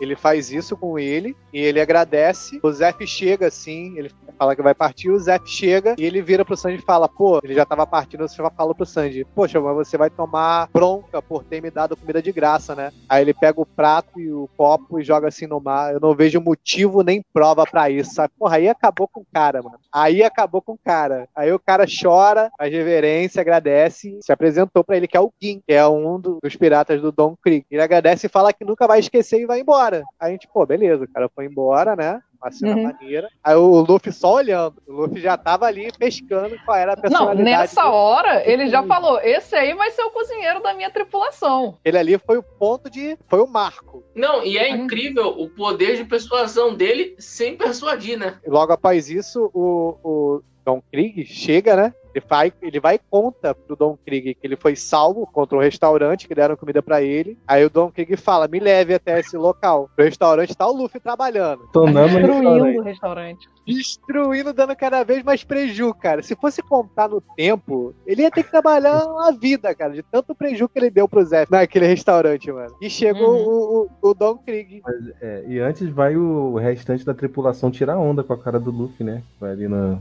Que eles vão É, ali comer. que o Luffy Essa bota a parte- meleca no copo dos, dos outros. Isso, tem, tem uma parte muito engraçada que eles estão comendo, né? E o Luffy, pô, vocês estão. Eu tô aqui trabalhando, vocês estão comendo aí do bom do melhor. O Zoro vira, quem pode, pode, né? Aí o Luffy olha assim pra ele, tira a meleca, bota dentro do copo de água. Aí, Aí o- você pensa que o Zoro vai beber. ah, aí o Sop fica se segurando pra não rir assim que ele viu. Aí o Zoro vem, devagarzinho, com o copinho. Aí o se segurando. Aí quando ele tá botando na boca, empurra tudo na garganta dele. Aí o Luffy depois fica, blé, blé, fazendo vômito, porque ele engoliu água com a meleca, mano. É muito Uhum. troll. Logo após essa parte chega o Don Krieg, né? Que é o. É explicado que ele seria o pirata mais procurado do West Blue. Vários navios que já tinham ido pra Grand Line. E ele chega, todo esfomeado e tal, mesmo, mesmo estado que chegou o Jim. Eles falam que não vai dar comida.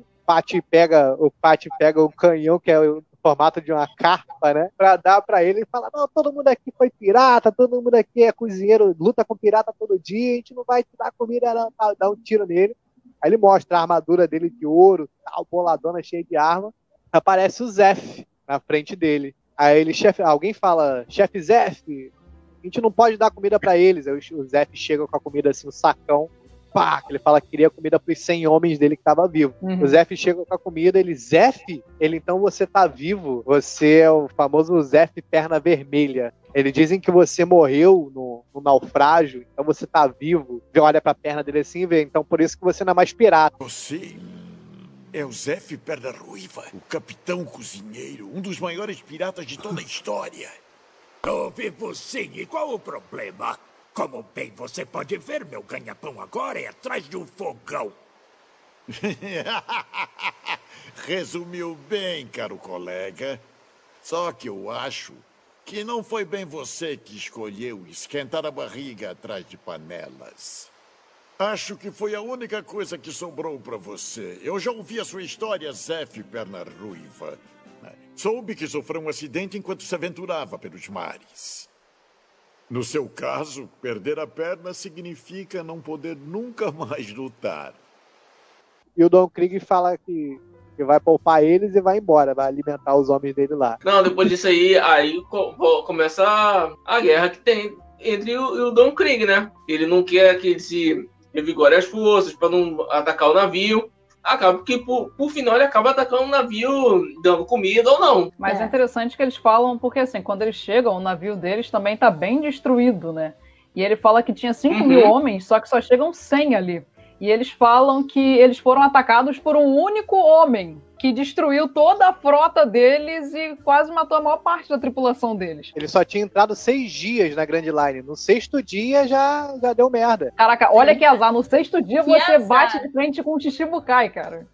E ele resolveu sair logo quando o Mihawk tava indo, né? Pra, Não, pra reuniãozinha Mihawk- dele. Quando o Mihawk tava dormindo. Porque ele fala que o Zé, ah, pra esse cara atacar vocês, ele só podia. tá- Vocês atrapa- atrapalharam o cochilo dele. Aí nessa parte que, quando ele volta com a tripulação dele, né? Depois que ele alimentou a galera, quando eles vão descer do navio pra atacar o Baratier, quem chega? Caraca, seguiu eles, moral. cara. Seguiu eles de sacanagem. Só, só pra sacanear. Mano, O gente só pai chega navio com as velhinhas. Vral! Navio pá, cortado no meio. Aí os caras, não, não é possível. Ele seguiu a gente até aqui. A gente vê só aquele, aquele micro barquinho com a velhinha verde, outra velhinha verde. Eles sentaram assim, com a, com a mãozinha cruzada, igual ele Uhum. fica. É o ápice, né? É o ápice. Quando você vê que o Luffy tem que formar uma tripulação, você tem que ficar de olho em corrente, em início, se preocupar com marinha, com pirata. E o Mihawk sai sozinho na Grand Line pra passear no barquinho. É você vê o nível, né? do- Aí o Zoro, o Zoro já, já caraca, eu não, sabe, não imaginei que eu fosse encontrar ele tão rápido. Aí a gente já vê que o, que o Zoro é esse, ele que o Zoro tava procurando. né, É. Que já tinha sido contado no flashback no episódio anterior. E aí, mano, a Nami mete o pé, rouba o navio deles, o Mary. O, o, o Luffy fala pro Yosako, o Johnny e o Zoro ir atrás dela, porque ele ainda tá vendo ela no horizonte, então dá pra eles perseguir. Mas aí o Zoro vê o, o Mihawk, aí, mano, a promessa é a hora da promessa, não dá pra ele não. O, o cara do, do Don Krieg chega assim com a pistola, não, você veio seguir a gente até aqui, tal, morra! E pega duas pistolas assim, tal, dá um tiro, o Mihawk puxa a Yoru assim, ó, só rebate assim a bala. Tchim! Maldito! Vai, fala agora! Por que é que você atacou a gente? Puro passatempo. Vai se danar!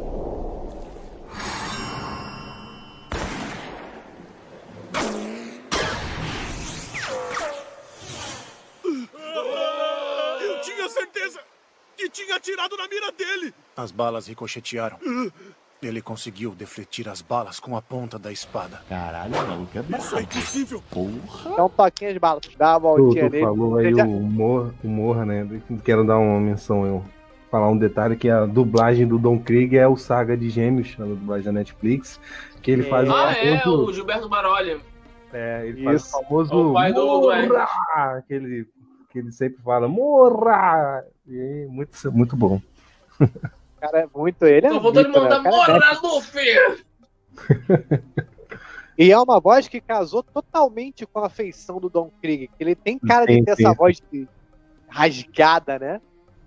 Totalmente a ver. Até, Uhum. Pra mim ficou até melhor do que a voz original do que o Don Krieg. Porque a voz original do Don Krieg jamais assim.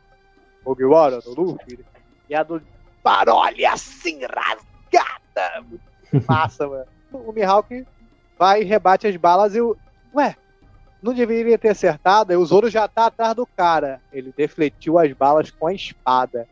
Aí já vem o Zoro já, com a bandaninha, putaça assim, ó. Quem tá vendo na live. Mano, aí começa pra mim uma das melhores lutas do. Que é o Zoro versus o Mihawk. Aí o Mihawk olha assim pra ele. E aí, garoto? O que, que você quer? Aí ele, de- eu quero um duelo com você. Um duelo? Você não tem chance. Ele fala, eu quero o seu melhor. Aí ele, tá bom, vamos lá. Ele pega a cruzinha que ele carrega no peito, uma espadinha, uma faquinha de pão. Aí o Zoro, você não vai usar a sua. Ele, ele vira pro Zoro e ainda dá uma zoada. Ele, tipo assim, desculpa, eu não tenho nada menor. Aí o, o Zoro, você vai usar isso aí contra mim? Aí ele, eu não sou como esses idiotas que usam um canhão pra caçar um coelho.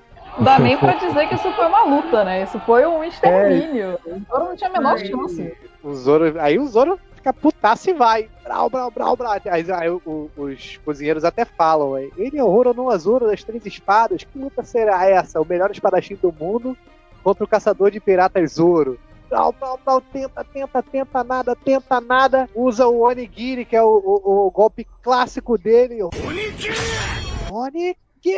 O Mihawk acerta no ponto certinho que as três espadas vão cruzar e para. Quando o Zoro vê aquilo, ele olha assim, ele não. Não é possível que a distância seja tão grande. Usa o Toragari. Quando ele manda, o, Mihawk vai brau no peito dele. O Mihawk fala pra ele, você não vai recuar, se você quer essa faca atravessada no seu coração. Aí ele fala, eu não posso recuar, porque todas as promessas que, e juramentos que eu fiz até hoje, pra mim, iriam perder o sentido. E eu sinto que se eu não lutar com você aqui agora, eu não vou te achar mais. E Hulk olha assim, ele pensando, né? Pô, tanta determinação, ele prefere ter a espada atravessada no, no coração do que perder. Você quer que eu perfure o seu coração, garoto? Por que não recua? Eu não sei. De verdade, eu não sei o porquê. Mas se eu conseguir dar um passo atrás, todas as juras e promessas que eu fiz até agora terão sido em vão. E além disso, nunca mais vou conseguir ter a chance de enfrentar um cara como você de novo. Isso quer dizer ser derrotado. Por isso mesmo, eu não posso recuar. Mesmo morrendo? Pois é, eu prefiro a morte. Mas que força de vontade. Prefere morrer a ser derrotado. Rapaz, me diga o seu nome. Aí ele puxa, qual o seu nome, garoto? Aí ele, Roronoa Zoro. Cara, nessa parte, o capitão arrepio. Cara, o cara é muito foda, meu irmão. É muito foda. Mano, aí ele pega, faz a pose dele, Santori Urugi, que é a técnica secreta da três espadas, que é o, o ultimate dele, né, mano? Ele vai usar tudo. Gira, gira, gira, gira. Ele, o Mihawk, ele fala o nome dele, ele, em respeito a um companheiro espadachim, eu vou empunhar essa que é a espada mais forte do mundo. Aí ele, eu agradeço a sua gentileza, hein? Girando, girando, girando, girando, girando. Aí ele vem, Sanzen Sekai!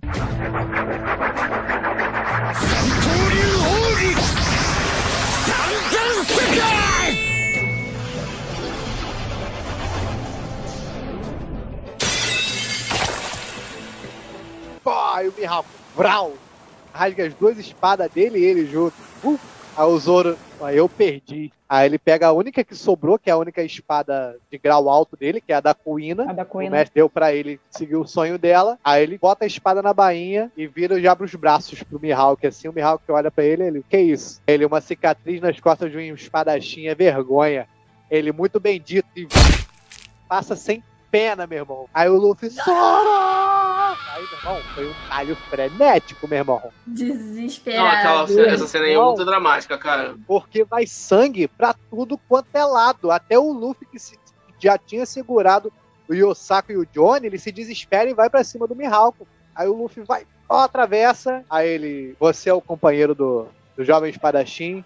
Aí ele, é, eu sou. Aí ele pode ficar tranquilo que ele ainda tá vivo. E obrigado por não interferir na luta. Ele ainda agradece ao Ruff por não ter interferido, deixar o duelo. Ele ainda fala Aí- que se ele sobreviver àquele, àquele ferimento pra procurar, ele de, pra procurar ele de novo, né? Não, aí o Yosako Johnny pega ele do, do Mali cuspindo sangue. Aí é a cena clássica, né? Ele chorando, levanta a espada. Eu juro que nunca mais eu vou perder até eu conseguir vencer ele. Tá bom pra você, rei dos piratas?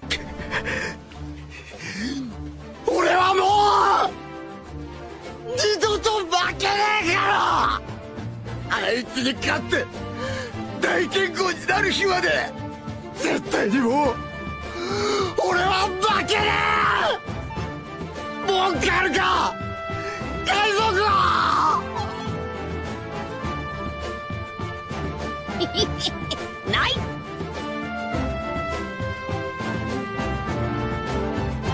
Aí o tá bom. Esse Porque é o tipo de você cena que puxa a gente, né? Puxa a Você- gente, tipo, pra um futuro muito, muito de One Piece, né? Você consegue interpretar né, que a ambição do Luffy e a ambição do Zoro são, são, são ambições tão grandiosas e equivalentes que naquele momento o Zoro faz essa promessa, né? Quem é, poderia estar ao lado do Rei dos Piratas se não o maior espadachim do mundo, né? Aí ele faz essa Exato. promessa que, porra, é muito bom, cara, muito bom. E ele percebe que a jornada dele ainda é enorme. É, ele, ele tá no comecinho, cara. Quando ele foi Uhum. resgatado pelo Luffy lá atrás, ele fala: Luffy, se você. Eu vou com você. Mas eu vou conseguir. Vou continuar perseguindo a minha ambição. Se um dia você me atrapalhar a chegar na minha ambição, eu vou fazer você cometer harakiri, vou fazer cometer o suicídio, né? Aí ele, qual a sua ambição? Ele ser o maior espadachim do mundo. Ele é pra ser companheiro do, do Rei dos Piratas e não poderia esperar menos que isso. Ele já tinha falado pro Zoro Uhum. isso antes. E Uhum. aí o Zoro faz essa promessa pra ele nessa parte que aí, mano, você já imagina, olha o caminho que esse cara vai seguir, quanta coisa que ele vai passar, a história que vai ter. Nisso aí você já tem um vislumbre do que vai ser o One Piece pra frente. Ela Sim. prepara muito, né? A gente não consegue ter noção do que esperar, mas ela já se prepara pra algo muito grandioso. Essa, acho que East Blue é muito marcado por esse momento de Mihawk e Zoro. O Mihawk é um personagem muito pesado pra essa primeira saga e esse embate é, é algo que você olha pra One Piece e fala: caraca, isso É que é assim- só um deles, né? o Mihawk veio da Grand Line. Aí ali você percebe que é isso aqui que espera vocês, entendeu? Exatamente. É esse nível. É, Ah, vocês querem ir pra lá? Ó, tem isso aqui, ó. Pra, pra vocês enfrentarem. Já dá Tamo pelo menos um preparado? spoiler do que eles vão enfrentar lá dentro. Você, você vê que se, quando a pessoa ela tem a mente que não seja forte, vai ficar igual o, o Gin. Porque quando eles perguntam ao Gin o que, que aconteceu, você pode ver que ele tem crise de pânico. Ele começa a ficar nervoso e a querer chorar de, de lembrar do que aconteceu na Grand Line com o Mihawk. Aí você vê o tamanho da força e da determinação que a tripulação do Luffy tem.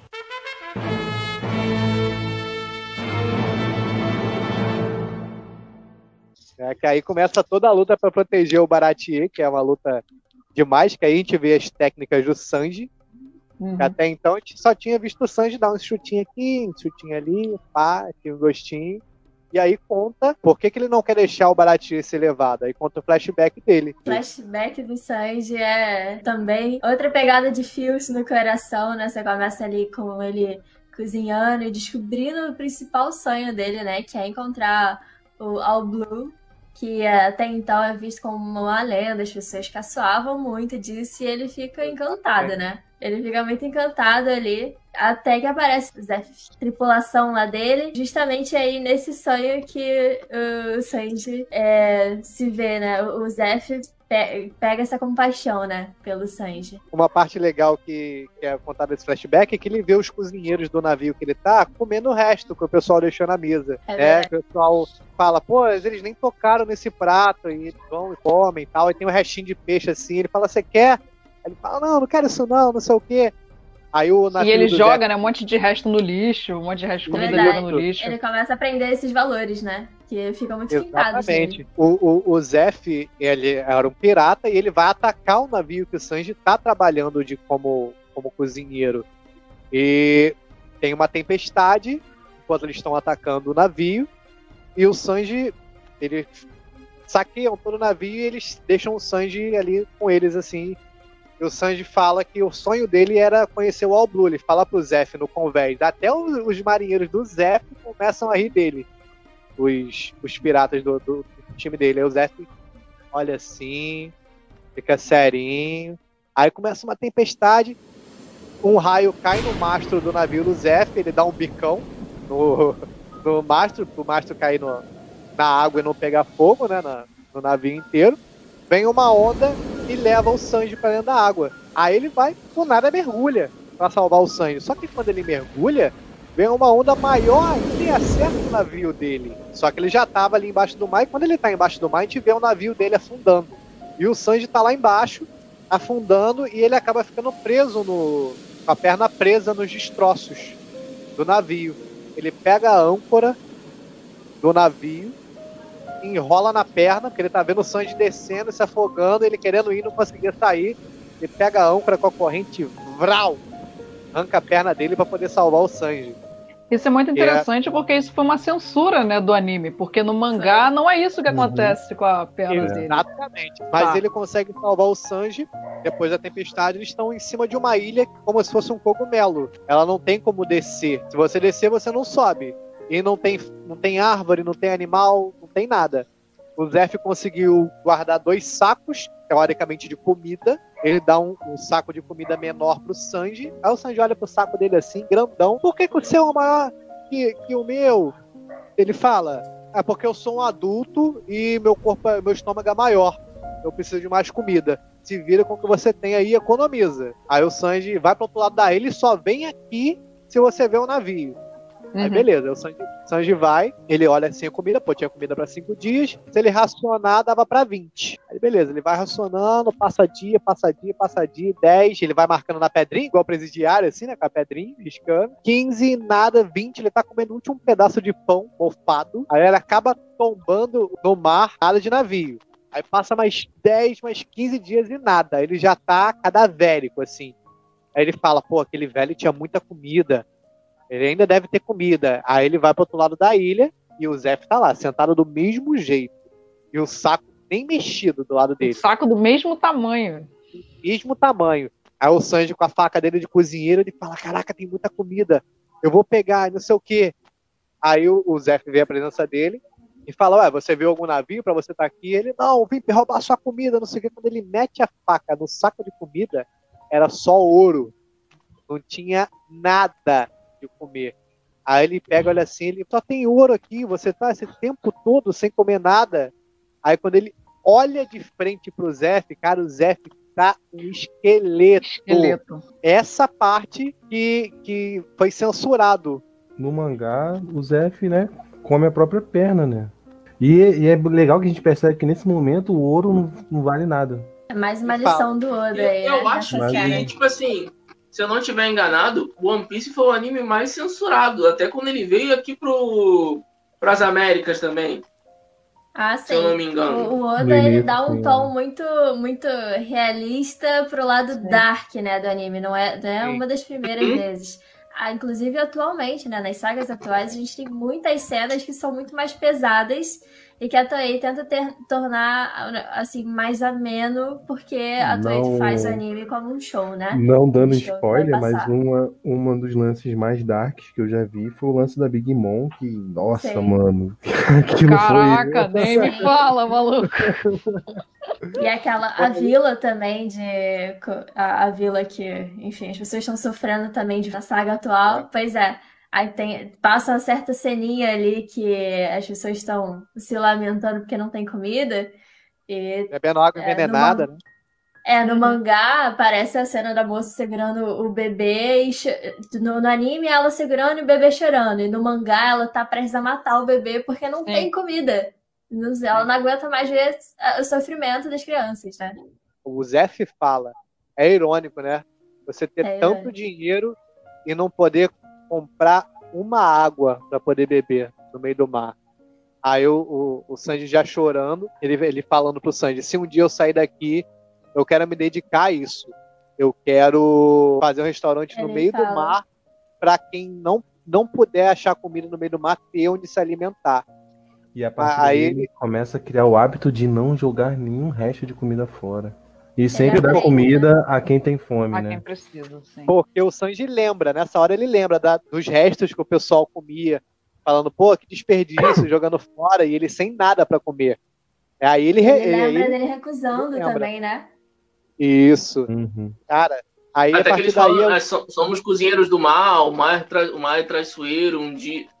É, você tem que aproveitar as oportunidades que tem hoje pra poder comer. Acho que eles sempre falam, eles sempre falam isso pra ele. Aí nessa parte o aí o Zef começa, tipo assim, dar uma fraquejada, como se fosse morrer. Aí o Sanji, não, não, se você sobreviver, eu vou te ajudar, vou estar com você nessa empreitada, vou estar do seu lado fazendo esse restaurante. O Zef dá um, tipo assim, como se fosse morrer, mas na hora aparece o navio, cara. Aí o Sanji, desesperado, "Ai, ai", Aí eles ac- acabam sendo resgatados e esse é o background do Sanji. Por isso que ele não quer entregar o navio. Porque o navio é o sonho do Zef e, e é tudo pra ele, porque prometeu que ele ia estar lá do lado dele e até os próprios outros, o Pat e os outros cozinheiros falam: mas por que, que ele tá aqui há tanto tempo se ele odeia o, o chefe? A gente descobre que é por causa disso que ele tá lá até hoje, cara. O Oda, o Oda, É, cara, e é, e é sensacional porque ele acredita. na- O Sanji, ele acha que ele tem uma dívida com o Zef eterna. recrutam o Sanji do Baratier, né? Partem atrás da Nami, que tinha roubado o barco e fugido com o tesouro Uhum. que eles tinham pegado do Bug e o Going Merry. E aí eles chegam na parte da, da ilha Kokoyashi, que, que é o marco. Pra mim, a história da Nami é o marco. Ou você gosta ou, você, ou não é pra você. Se você chegar ali e, e não te pegar, que é onde eu falo para meus amigos, episódio 20. Assistiu até o 20 e é a partir dali que, que chega na parte da Vila da Nami. Cara, eu tenho uma, uma parada interessante a falar que, tipo, na época da escola, quando eu tava assistindo One Piece, é, uma colega minha falou que parou de assistir justamente nessa parte que a Nami rouba o ouro, porque ela ficou indignada que a Nami fez e parou. Eu falei, cara, que, que besteira você fez. Não faça isso, tem um contexto, tem uma história por trás, tem um porquê. Continue assistindo pra você, você vai entender o porquê dela ter feito isso. A gente já começa ali com aquele embate, né? Do o, o Sop é o primeiro, né? A ver a, a Nami e tentar entender mais a história, né? E ele já fica ali no choque que ele vê que, bem assim, que a Nami não é de. Tem alguma coisa errada.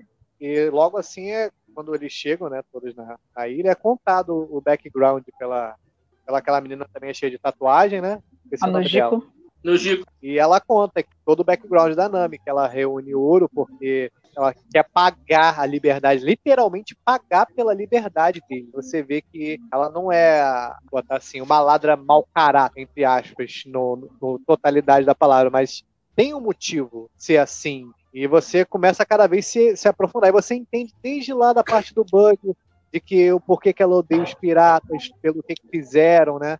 A Bella Mary, né? Você começa a se afeiçoar mais ainda, porque até então você já tinha se afeiçoa- afeiçoado pelo Zoro, pelo Sop, mas a Nami, ela ainda estava meio alheia a todo mundo. Você não tinha se apegado a ela. Mas a partir desse momento, cara, quando conta a história dela, o Arlong e tudo que ele fez, não tem como você não se sentir tocado. Você entende o lado dela da história. E desde criança, você vê que desde que ela era pequenininha, ela, ela já era sagaz. E a Bella Mary é uma baita de uma personagem, né, cara? Ali, Também. pô, gosto muito dela, gosto muito dela. Eu também adoro ela, cara. Todo aquele negócio de que elas não tinham nenhum laço sanguíneo, simplesmente uma cidade que elas três estavam foi atacada. A gente nem sabe que cidade é essa, não é explicado e também não importa. E simplesmente a Belemeire praticamente morrendo assim, vê uma criança com um bebê no colo e ela vai lá falar com a criança. Ela pergunta: Ah, essa é sua irmã? Ela, não, eu, eu não sei quem é essa garota. E aí, nesse momento, ela decide que ela iria criar essas garotas, que ela tinha que sobreviver porque ela queria ser a mãe dessas meninas. E, Isso é uma coisa tipo, engraçada que, ela- tipo assim, eu acho que é um erro de traço, se eu não me engano, mas quando a Belmar encontra as meninas, a Nojiko tem a mesma cara e o mesmo tamanho depois de uns quatro anos, quando a Nami fica maiorzinha. Você conta todo que todo o background da Nami. E aí o Arlong é muito filha da puta, ele vai e rouba, cara. Ele rouba tudo que ela tinha juntado. E olha, Não, ele, ele faz um plano junto com aquele marinheiro, né? É, isso, tem esse cara ainda da. Marinha. Cara, que, ah, na moral, essa, é, ali eu já comecei a ficar bolado. Já, quando eu vi ele indo lá, ela tentando impedir que ele tomasse o ouro dela.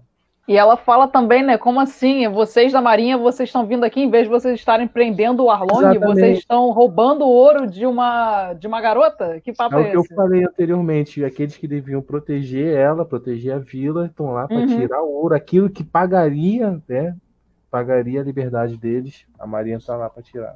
Exatamente. Aí você vê mais um nuance do- da genialidade do Oda, que nem sempre quem é o mocinho, teoricamente, seria a parte certa da história. E nem sempre quem é o vilão seria a parte errada. Isso tem muito em One Ele, Piece. ele- em One Piece, ele queria muito esses tons, tons, de, é, tons de cinza, bota um. é, bem- em todos os lados tem um bom e tem um malzinho, tem um extremista, enfim. Em detalhe, são as notas estão, estarem manchadas de sangue. As, os dinheiro, tudo que a, que a Nami Uhum. conquistou, que é aquilo ali detalha o quanto ela sofreu para conquistar. Mesmo roubando, ela sofreu para conquistar aquilo ali. Entendeu? Literalmente é sangue, suor e lágrimas que ela conseguiu aquele dinheiro. Exatamente. E ela vê, é- é, cara, você, se- você vai se sentindo mal. Porque ela vê tudo que ela lutou esses anos todos sendo levado dela, não podendo fazer nada. Aí que chega o, o momento emblemático. Esse é o mar. Zero. Pelo menos Ela, pra mim ela aqui. começa. É, ela começa furando a tatuagem, né? Esfaqueando a De tatuagem. ódio, é. De ódio. Ódio, que era uma tatuagem que era o símbolo da tripulação do Arlong, né? Que eles obrigam ela a fazer quando ela era obrigam criança. ela a fazer, pra- como se ela fosse membro da tripulação. Fosse deles, né? É. Não, não sabendo mais o que fazer, angustiada, começa a perfurar, começa a perfurar, e eu vendo aquilo, ficando nervoso. Mano, para com isso. E você sente que ela, ela, ela, tipo, é o desespero, porque ela não tem mais o que fazer, coitada. Antes disso, eles estão. O Usopp, ele aparece no Arlong Park, ele aparece de frente lá pro Arlong, toda aquela tripulação dele. E não- a Nami percebe que ela não tinha outra opção. Ou ia morrer ela e o Usopp, ou ia morrer o Usopp, sabe? Então ela toma a única decisão cabível que podia salvar os dois. Ela finge que tava do lado da Arlong e finge que ia matar o Usopp, enfiando uma faca no peito dele.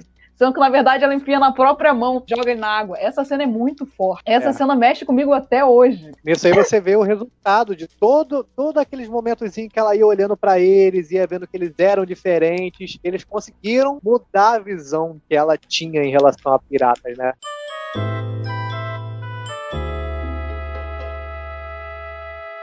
E ela tá esfaqueando a tatuagem, que é a marca do Arlong, chega, e ela olha pra ele, cara. Eu lembro como se fosse hoje a primeira vez que eu vi. Porque ela tá sen- ajoelhada, sentada no chão, cheia de sangue, com a faca na mão, e ela olha pra ele assim, me ajuda. Mano, Era tudo que eu Era queria ouvir. Aí ele começa a andar, começa a tocar aquela trilha. Tan, tan, Não, e- tan. ele pega o chapéu e bota É, na cabeça é, dela. Sim. Aí você tem todo o background do chapéu. O chapéu o tesouro, ninguém pode mexer no, no chapéu dele. E ele confia o tesouro dele a ela. Ele como mostra ela acabou de confiar né? nele. Mano, Exatamente. caralho. O Aí- E é aí foda. tem, tem essa cena ali do. É, eu, tô- eu acho engraçado essa cena tá lá sentado, boladão, todo. É, não, eles estão na pose B10 do É, caralho. tá Sim, o Sanji com cigarro na boca, o Zop lá sentado também. É a caminhada oficial, né? Porque tá todo Não, e mundo o, ali. e o sentado, Sop boladão. sentado e quando levanta ele já começa a tremer já, né? Não, quando ele chega lá no portão, ele, já, ele fica do, lado, do outro lado do muro.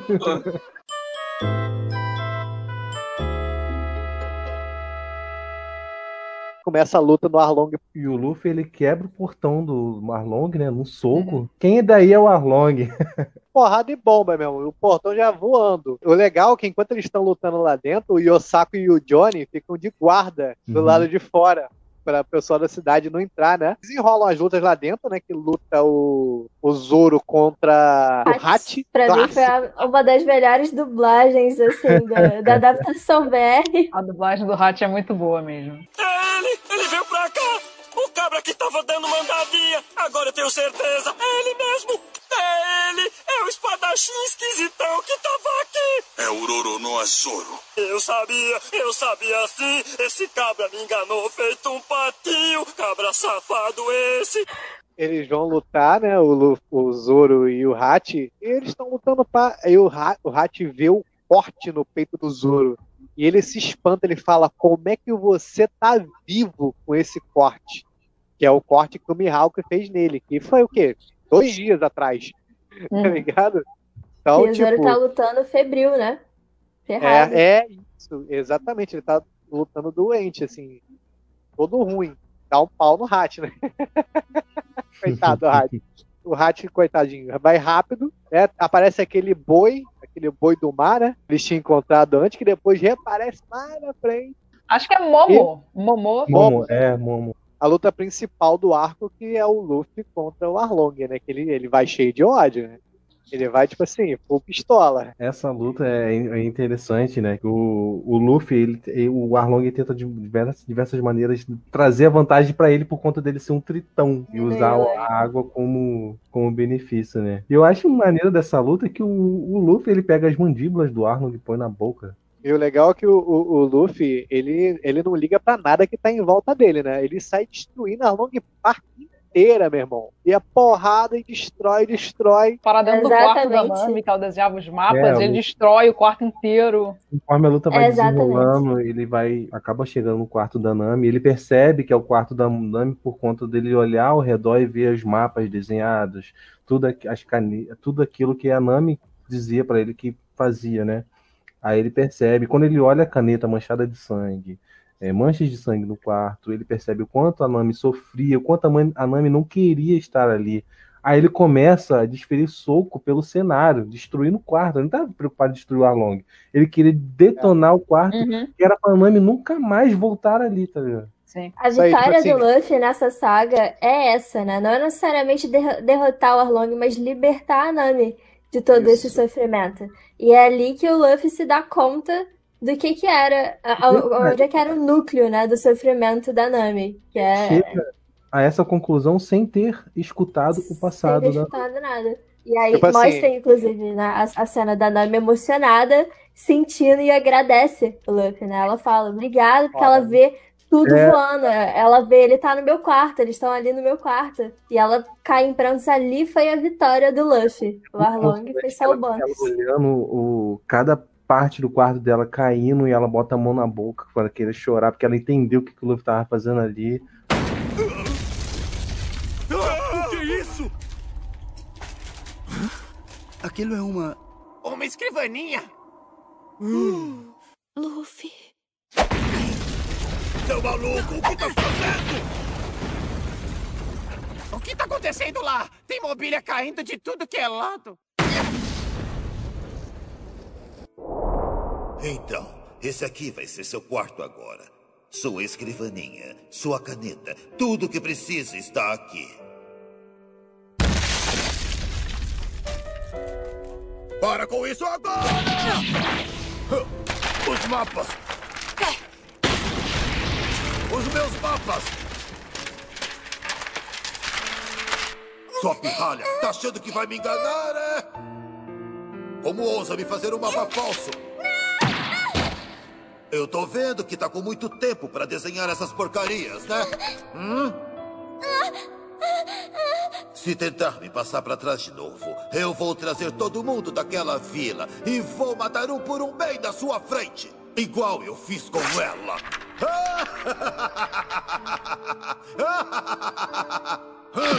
Passei oito anos obrigando essa mulher a fazer esses mapas. Investi oito anos de vida nesses mapas. Na minha missão!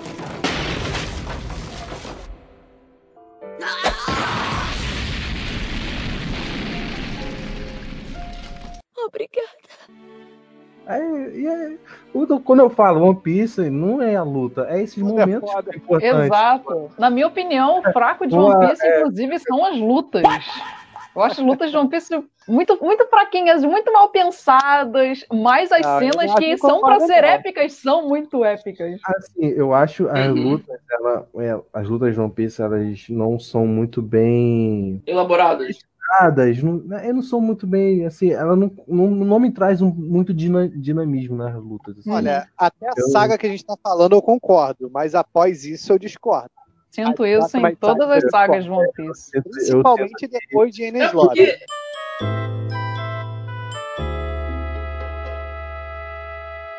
O, e o final da luta de, de Arlong com, com o Luffy, né? E o Luffy já tá todo. Ele parece que ele foi atacado por um cachorro, né? Que ele tá cheio de marca de boca das mordidas do, Aham. do Arlong. Ele assenta o Arlong no chão, né? Meu irmão, Tudo, ele assim. puxa o, o, o, o pé lá em cima, ele puxa um, um Gomu Gomu no Ono, meu irmão, que ele vem rasgando a Long Park com, com uma Long de cima a baixo e vai pra, pra, pra, pra, pra, pra.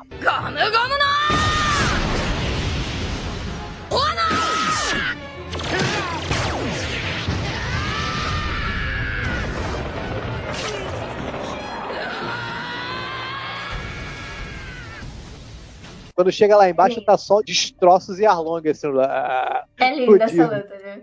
E eu quero, mais uma vez, dar uma menção honrosa à dublagem, que nessa hora que a, a dubladora grita o Gomu Gomu no, Gomu Gomu Ono, é sensacional também, a dublagem BR. Inclusive, foi essa dublagem, esse episódio em específico, que fez ela ganhar o papel. Não sei se vocês sabem. Eu tava assistindo uma live com os dubladores, eles contando como que eles conseguiram o papel. A princípio, a Toei não gostou da voz dela, mas o diretor gostou. Eles, ela não passou no primeiro teste, pediram mais vozes, eles reenviaram mais duas pessoas, mas ele pediu para reescutarem a voz dela. E a parte que, quando eles pediram a segunda voz, foi justamente essa parte que ele fala com Arlong e ele dá o golpe. Foi isso que fez ela pegar o personagem, essa chamada da voz do Luffy, entendeu? Foi justamente esse ponto desse golpe. O retorno do teste dela foi: me dê outra opção, não quero mais ouvir. Acho que eu falei até com a Aline, eu falei, Aline, eu indiquei outra voz, que foi inclusive muito bem no, no, no teste, assim, mandou muito bem, que foi a Mariana Zink. E eu falei, puxa, eu gostaria de insistir mais uma vez com a Carol, porque eu achei que as cenas não eram muito favoráveis, favoráveis para o que o cliente queria. Então, para ela, eu selecionei a cena. Ela até comentou no começo que ela mandou um Gomu Gomu no, que é o golpe do Luffy. Eu peguei a parte mais dramática, que estava mais próxima da gente é, do início, que era um ponto que ela enfrentava um dos vilões que torturou a Nami. E ele, ele arrebenta, ele fala umas coisas muito pesadas no sentido de gostar muito da companheira e ele arrebenta o cara dando o golpe, um chute no, de cima para baixo com o calcanhar e o cara desce todos os andares. Então, quando ela deu o golpe, ela não, ela não treinou, não programou isso. E é, e é, isso que ela faz até hoje, ela rasgou a voz. Ela rasgou a Eu fico voz. e- arrepiada só de pensar na cena. Exato. E, aí, e ela rasgou a voz e desafinou com, com aquela raiva natural. Eu só falei assim, puxa, só peça para o cara reconsiderar. Tá aqui a outra opção, mas reconsidere. Aí não teve dúvida, realmente ela foi aprovada. E foi uma coisa de, de sentir mesmo. Puxa, eu quero que ele ouça de novo, porque eu acho que a Carol vai ser o melhor Luffy que a gente pode oferecer.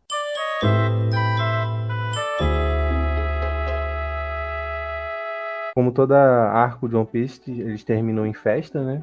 Comemorando com o pessoal lá do vilarejo, criando aquelas cenas cômicas, inclusive o Zop lá também. que é Carne igual tarado. Aquele tiozinho do catavento falando com o Luffy, né? Pro Luffy cuidar da Nami. É, Ele fala que se ele tirar o sorriso do rosto dela um dia, que ele vai matar o Luffy. O pessoal até. gente- Quando eu quero zoar alguém de, de Dragon Ball, o pessoal fala Dragon, One Piece é me- Dragon Ball é melhor que One Piece. Eu falo, irmão, tá vendo esse catavento aqui? Ele tem mais história que Dragon Ball. Realmente. Eu, eu Sem papas, Ball apenas também. true the true. É só pra zoar, cara. Ah, porra, a história do, do catavento, quem assistiu sabe, né? A gente não vai Uhum. entrar em detalhes pra não prolongar mais, que a gente já vai pra três horas de live. E mais pra frente, quando sai o cartaz de procurado da Nami, e que ela tá com a pose sensual, assim, né, e tal, e ela tá sorrindo. E o cara vai lá e emoldura a gigante, assim, do, da Nami. E e ele vê que o Luffy tá cumprindo a promessa dele. Ela decide entrar pra tripulação, mas antes ela vai e refaz. Ela cobre a tatuagem que era do Arlong, Uhum. ela vai e transforma numa. Num catavento com uma laranja. É. Ela mistura o catavento com as E, laranjeiras da inclusive, foi nessa mini saga ali também que o Luffy ele começou a ser procurado, né? Foi, depois de o ganhou, ganhou recompensa. Foi o marinheiro que tem feição de rato Aham. que fez, que mandou fazer o cartaz procurado do Luffy. Eu achei isso, Só muito que Sai interessante. no cartaz dele lá atrás. Uhum. E tem o Sop, mano, lá no finalzinho, cara. É. A- a- aquela menina. a- Esqueci o nome dela, lá do, do- da ilha do Zop. Quando ela vê o cartaz, ela esquece o Luffy, vê Caio. só a nuca do Zop. Olha o Zop. Sim. E ela vai partir com o Luffy, né? Só que o Luffy tá partindo e ninguém vê. Ela não tá no navio e tal. Aí ela vem correndo, lá de cima. Aí só quando ela passa, ela sai levando a carteira de todo mundo que tava assistindo. assistindo o Luffy embora. Ela bate a carteira de geral, mano. Cheio de dinheiro indo embora. Clássico pra, pra fazer a introdução da Nami na, Uhum. na tripulação, né? E aí ela parte e eles estão com a, tri- tripulação completa, entre aspas, até o início da próxima saga. Eles partem em direção à última ilha, a ilha do começo e do fim, como ela é conhecida, né? Que é onde tudo começou, com o Rei dos Piratas, que ele nasceu ali, e onde tudo terminou, que é onde ele foi executado.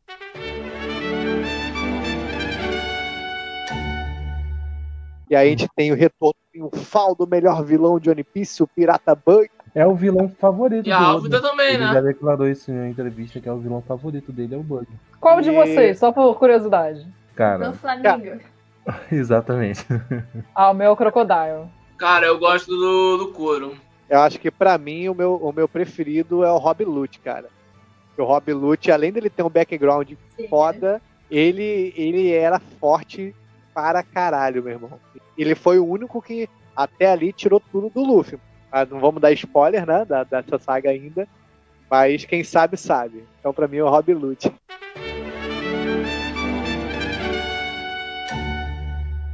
Eles chegam na, na cidade do, do início e do fim, é apresentado a Tashigi, que seria. Quando o Zoro vê a Tashigi, já logo lembra pensando que é a Kuina, que é muito igual. Eles botam assim. É uma- mas até então não é a mesma pessoa, né?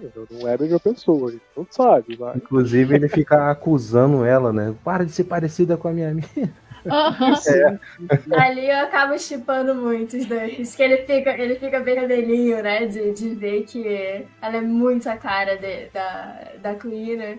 E é muito legal a relação deles ali, né? o Smoker, ele é apresentado e, e nessa parte que o Zoro pega as três espadas que vão seguir com ele por muito tempo. Que é uma Uhum. cena muito legal também, que ele vai na loja de espadas, que até então ele só tava com uma, que era da Tashiga, porque o Mihawk tinha cortado as outras duas. Aí ele vai na saga, na, na loja de espadas, aí tem um coroa narigudo lá, parece que tá resfriado, que o nariz dele é vermelho, igual. Aí ele fala, quanto é que tá as espadas aqui? Aí vai no barril, ah, essas aí são as espadas do X. Aí o, o Zoro vai, bota a mão, A bota menina mão, tinha e um a- catálogo de espada, mano. Não, Sim, mas aí, a Tashiga é muito nerdzinha.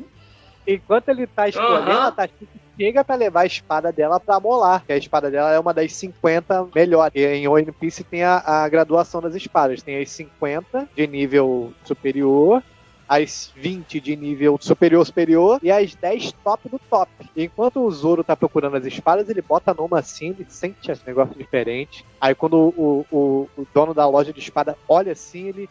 Não, não, não, não, não. Essa espada aí não tá à venda, não. Ela fala, por quê? Essa espada é uma das. É a Sandai Kitetsu.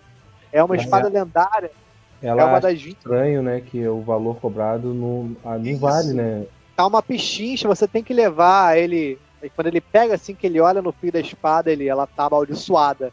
Aí o Uhum. cara já regala o olho assim, ele, como é que você sentiu? Aí ele dá pra sentir a sede de sangue que essa espada tem. Aí ele, não, não posso te vender essa espada. Eu quero assim, eu vou ficar com ela. Não, você não pode levar, essa espada é amaldiçoada. Todas as, as Kitetsus são amaldiçoadas. Então vamos testar. Vamos ver se o que, que é mais forte, a maldição dessa espada ou a minha sorte? Essa é uma das minhas cenas favoritas do Zoro. Ele simplesmente ele joga a espada espada, aí fica assim, pro ó. alto e bota o braço, mano. E fecha o olho. E vamos ver o que é mais forte, a maldição ou a minha, ou a minha sorte? A espada.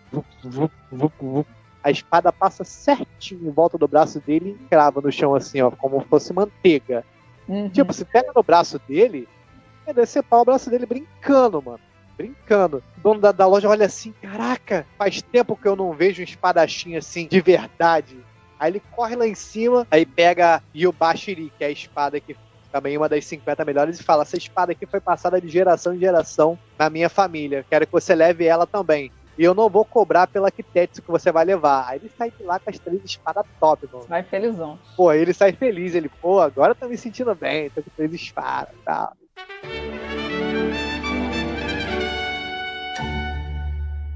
E após isso, né?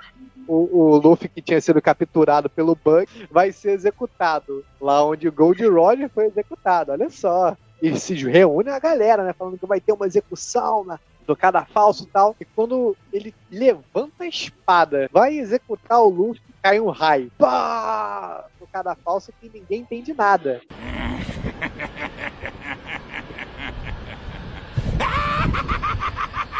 Zoro! Sandy! Usopp! Nami! foi mal. Eu.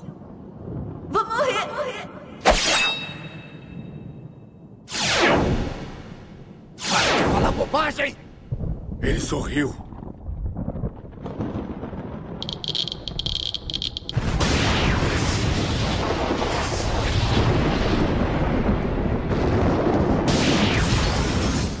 Mas se você assistiu o episódio, você vê que já tava meio que relampejando em volta, né?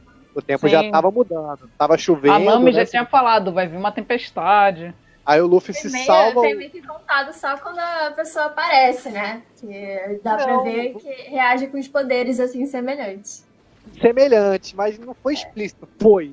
Né? Ai, eu achei muito explícito, porque ele fala de vento também, ele fala duas frases que ele fala vento. É. Aí eu fiquei, cara, a gente só não E sabe se é logia vez- ou se é paramécia. É a única dúvida que, Mais que eu uma tenho. vez, só vai falar desse personagem bem lá na frente. O, o, o Luffy consegue se soltar e o Smoker tá vindo atrás dele pra capturar ele e a galera e prender, porque ele já tava com a recompensa por ele ali naquele momento. Aí eles vão, quando eles vão fugir, o Smoker pega ele. Porque o, o, o Jitter, que é a arma que o Smoker usa, a ponta dele é feita de Karyoseki, que é a Uhum. pedra do mar.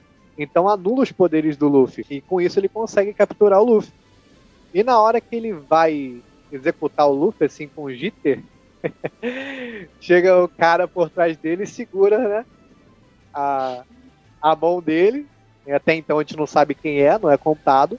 É. E ele fala: a gente não pode impedir um homem que quer navegar. Eles pegam o Going Merry e saem. Não, aí já é o primeiro diploma de azarado do Smoking, né? Porque ele desse, todas as vezes, daí pra frente, que ele decide fazer qualquer coisa, tem um Game Shark na frente dele, né? Nunca é um cara no nível do Smoking, é sempre um Game Shark. Sim. Parar, Coitado, tipo,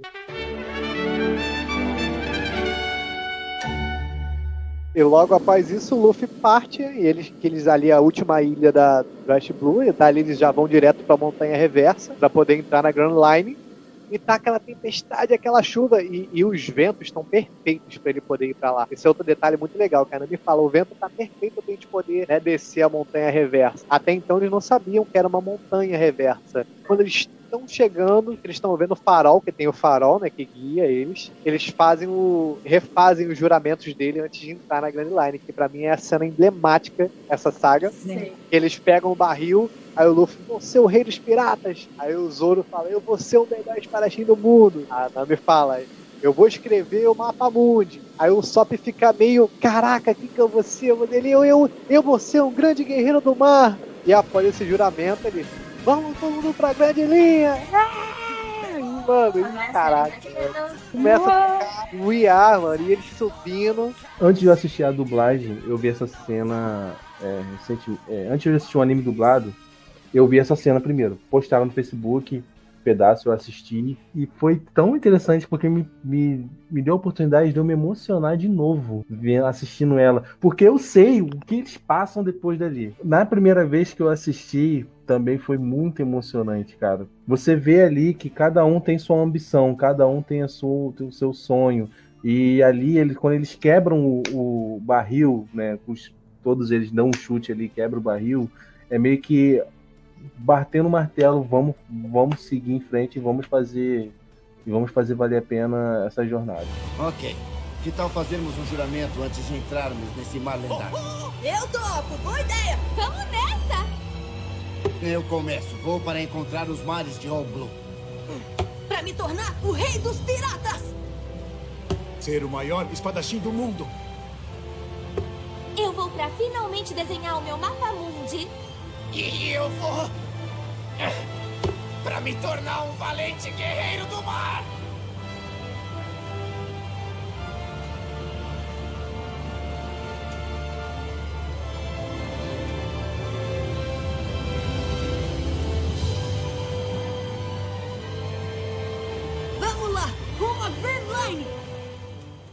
Na minha opinião, uma das melhores cenas de todas de One Piece é essa deles fazendo o juramento antes de subir a Reverse Mountain. Junto com aquela do final de Lavasta, pra mim são. Nossa senhora, são as únicas assim que nunca saem da sua cabeça. Você pode passar anos que você viu essa cena, você continua lembrando dessa cena.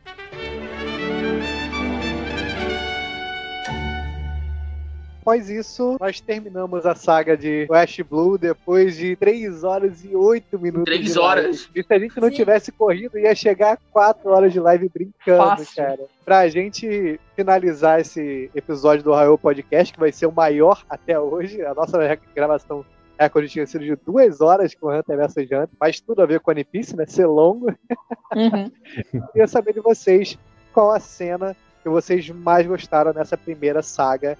Minha cena vai ser, com certeza, Mihawk e Zoro. É a minha cena favorita de, de Instant Blue, que eu vejo e revejo com o mesmo feeling de quanto é emocionante esse momento pro Zoro.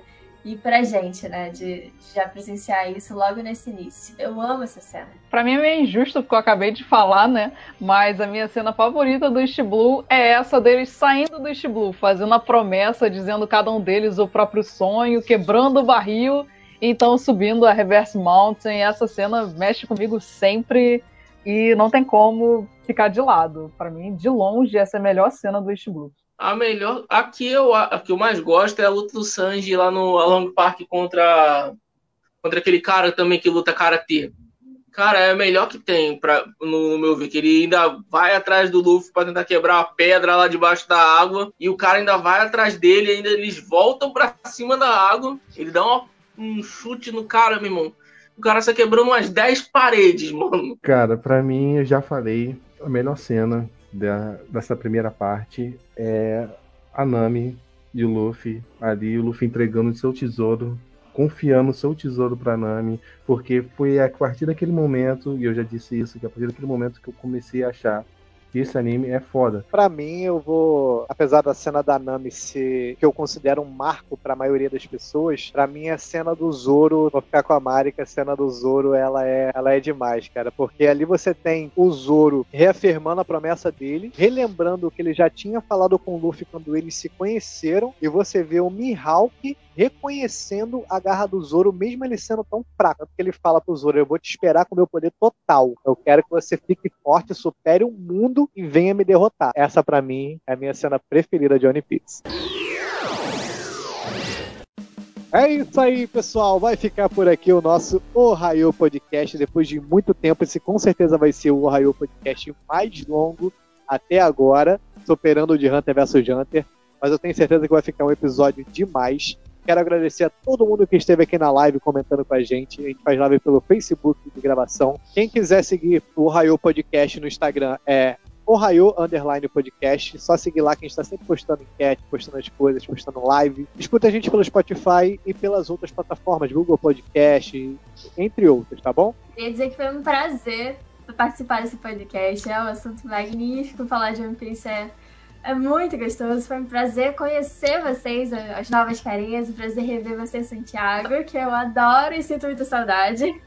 E pra quem quiser me seguir, é o meu Instagram, que é Marinique. E para os fãs de One Piece, se- sintam-se bem-vindos, porque eu faço cosplay de One Piece, vou fazer mais. E também tô pra sortear o jogo atual de One Piece, o Pirate Warriors 4, pra vocês lá. Então é isso. Obrigado, galera, pra todo mundo que assistiu. Espero continuar aqui nos próximos episódios de One Piece, que é um assunto que eu tenho muito pra falar, que eu adoro falar sobre. Então, finalmente encontrei um ambiente que eu posso falar sem perturbar meus amigos com isso. Quem quiser me seguir aí no Instagram, meu Instagram é a.marelli.s.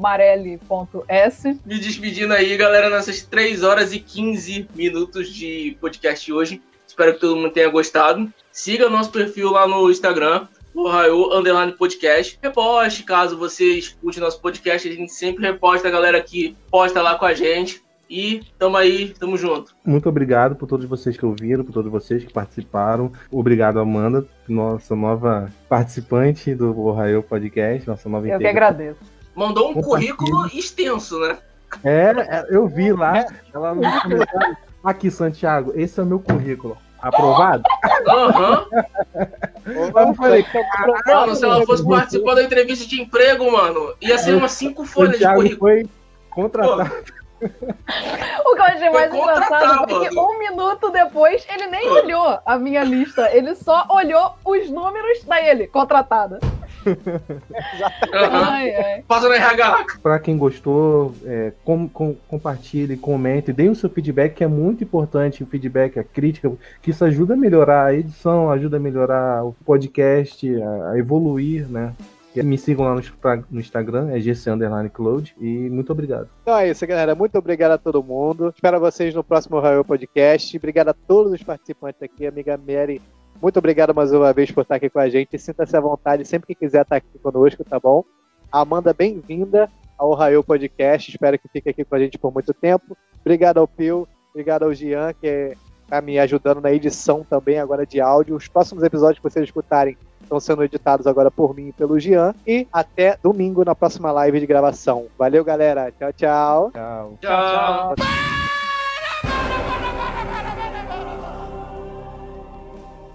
Nossa, O amigo Gian, que tá de Jean. cabeça pra baixo. Jean, Jean cabeça. acho que tombou, acho que a dele já, já tombou já. Eu falei que a câmera dele tava estranha. Jean É. de Skype ali.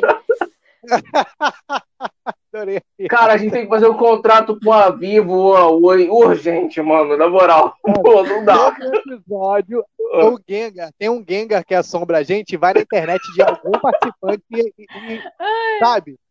Ô, Jean, não sei se tu tá ouvindo a gente, tu tá de, além de tu tá de lado, tu tá travado aqui, cara. Já sabemos qual vai ser o easter egg desse episódio, né? Now the world don't move to the beat of just one drum.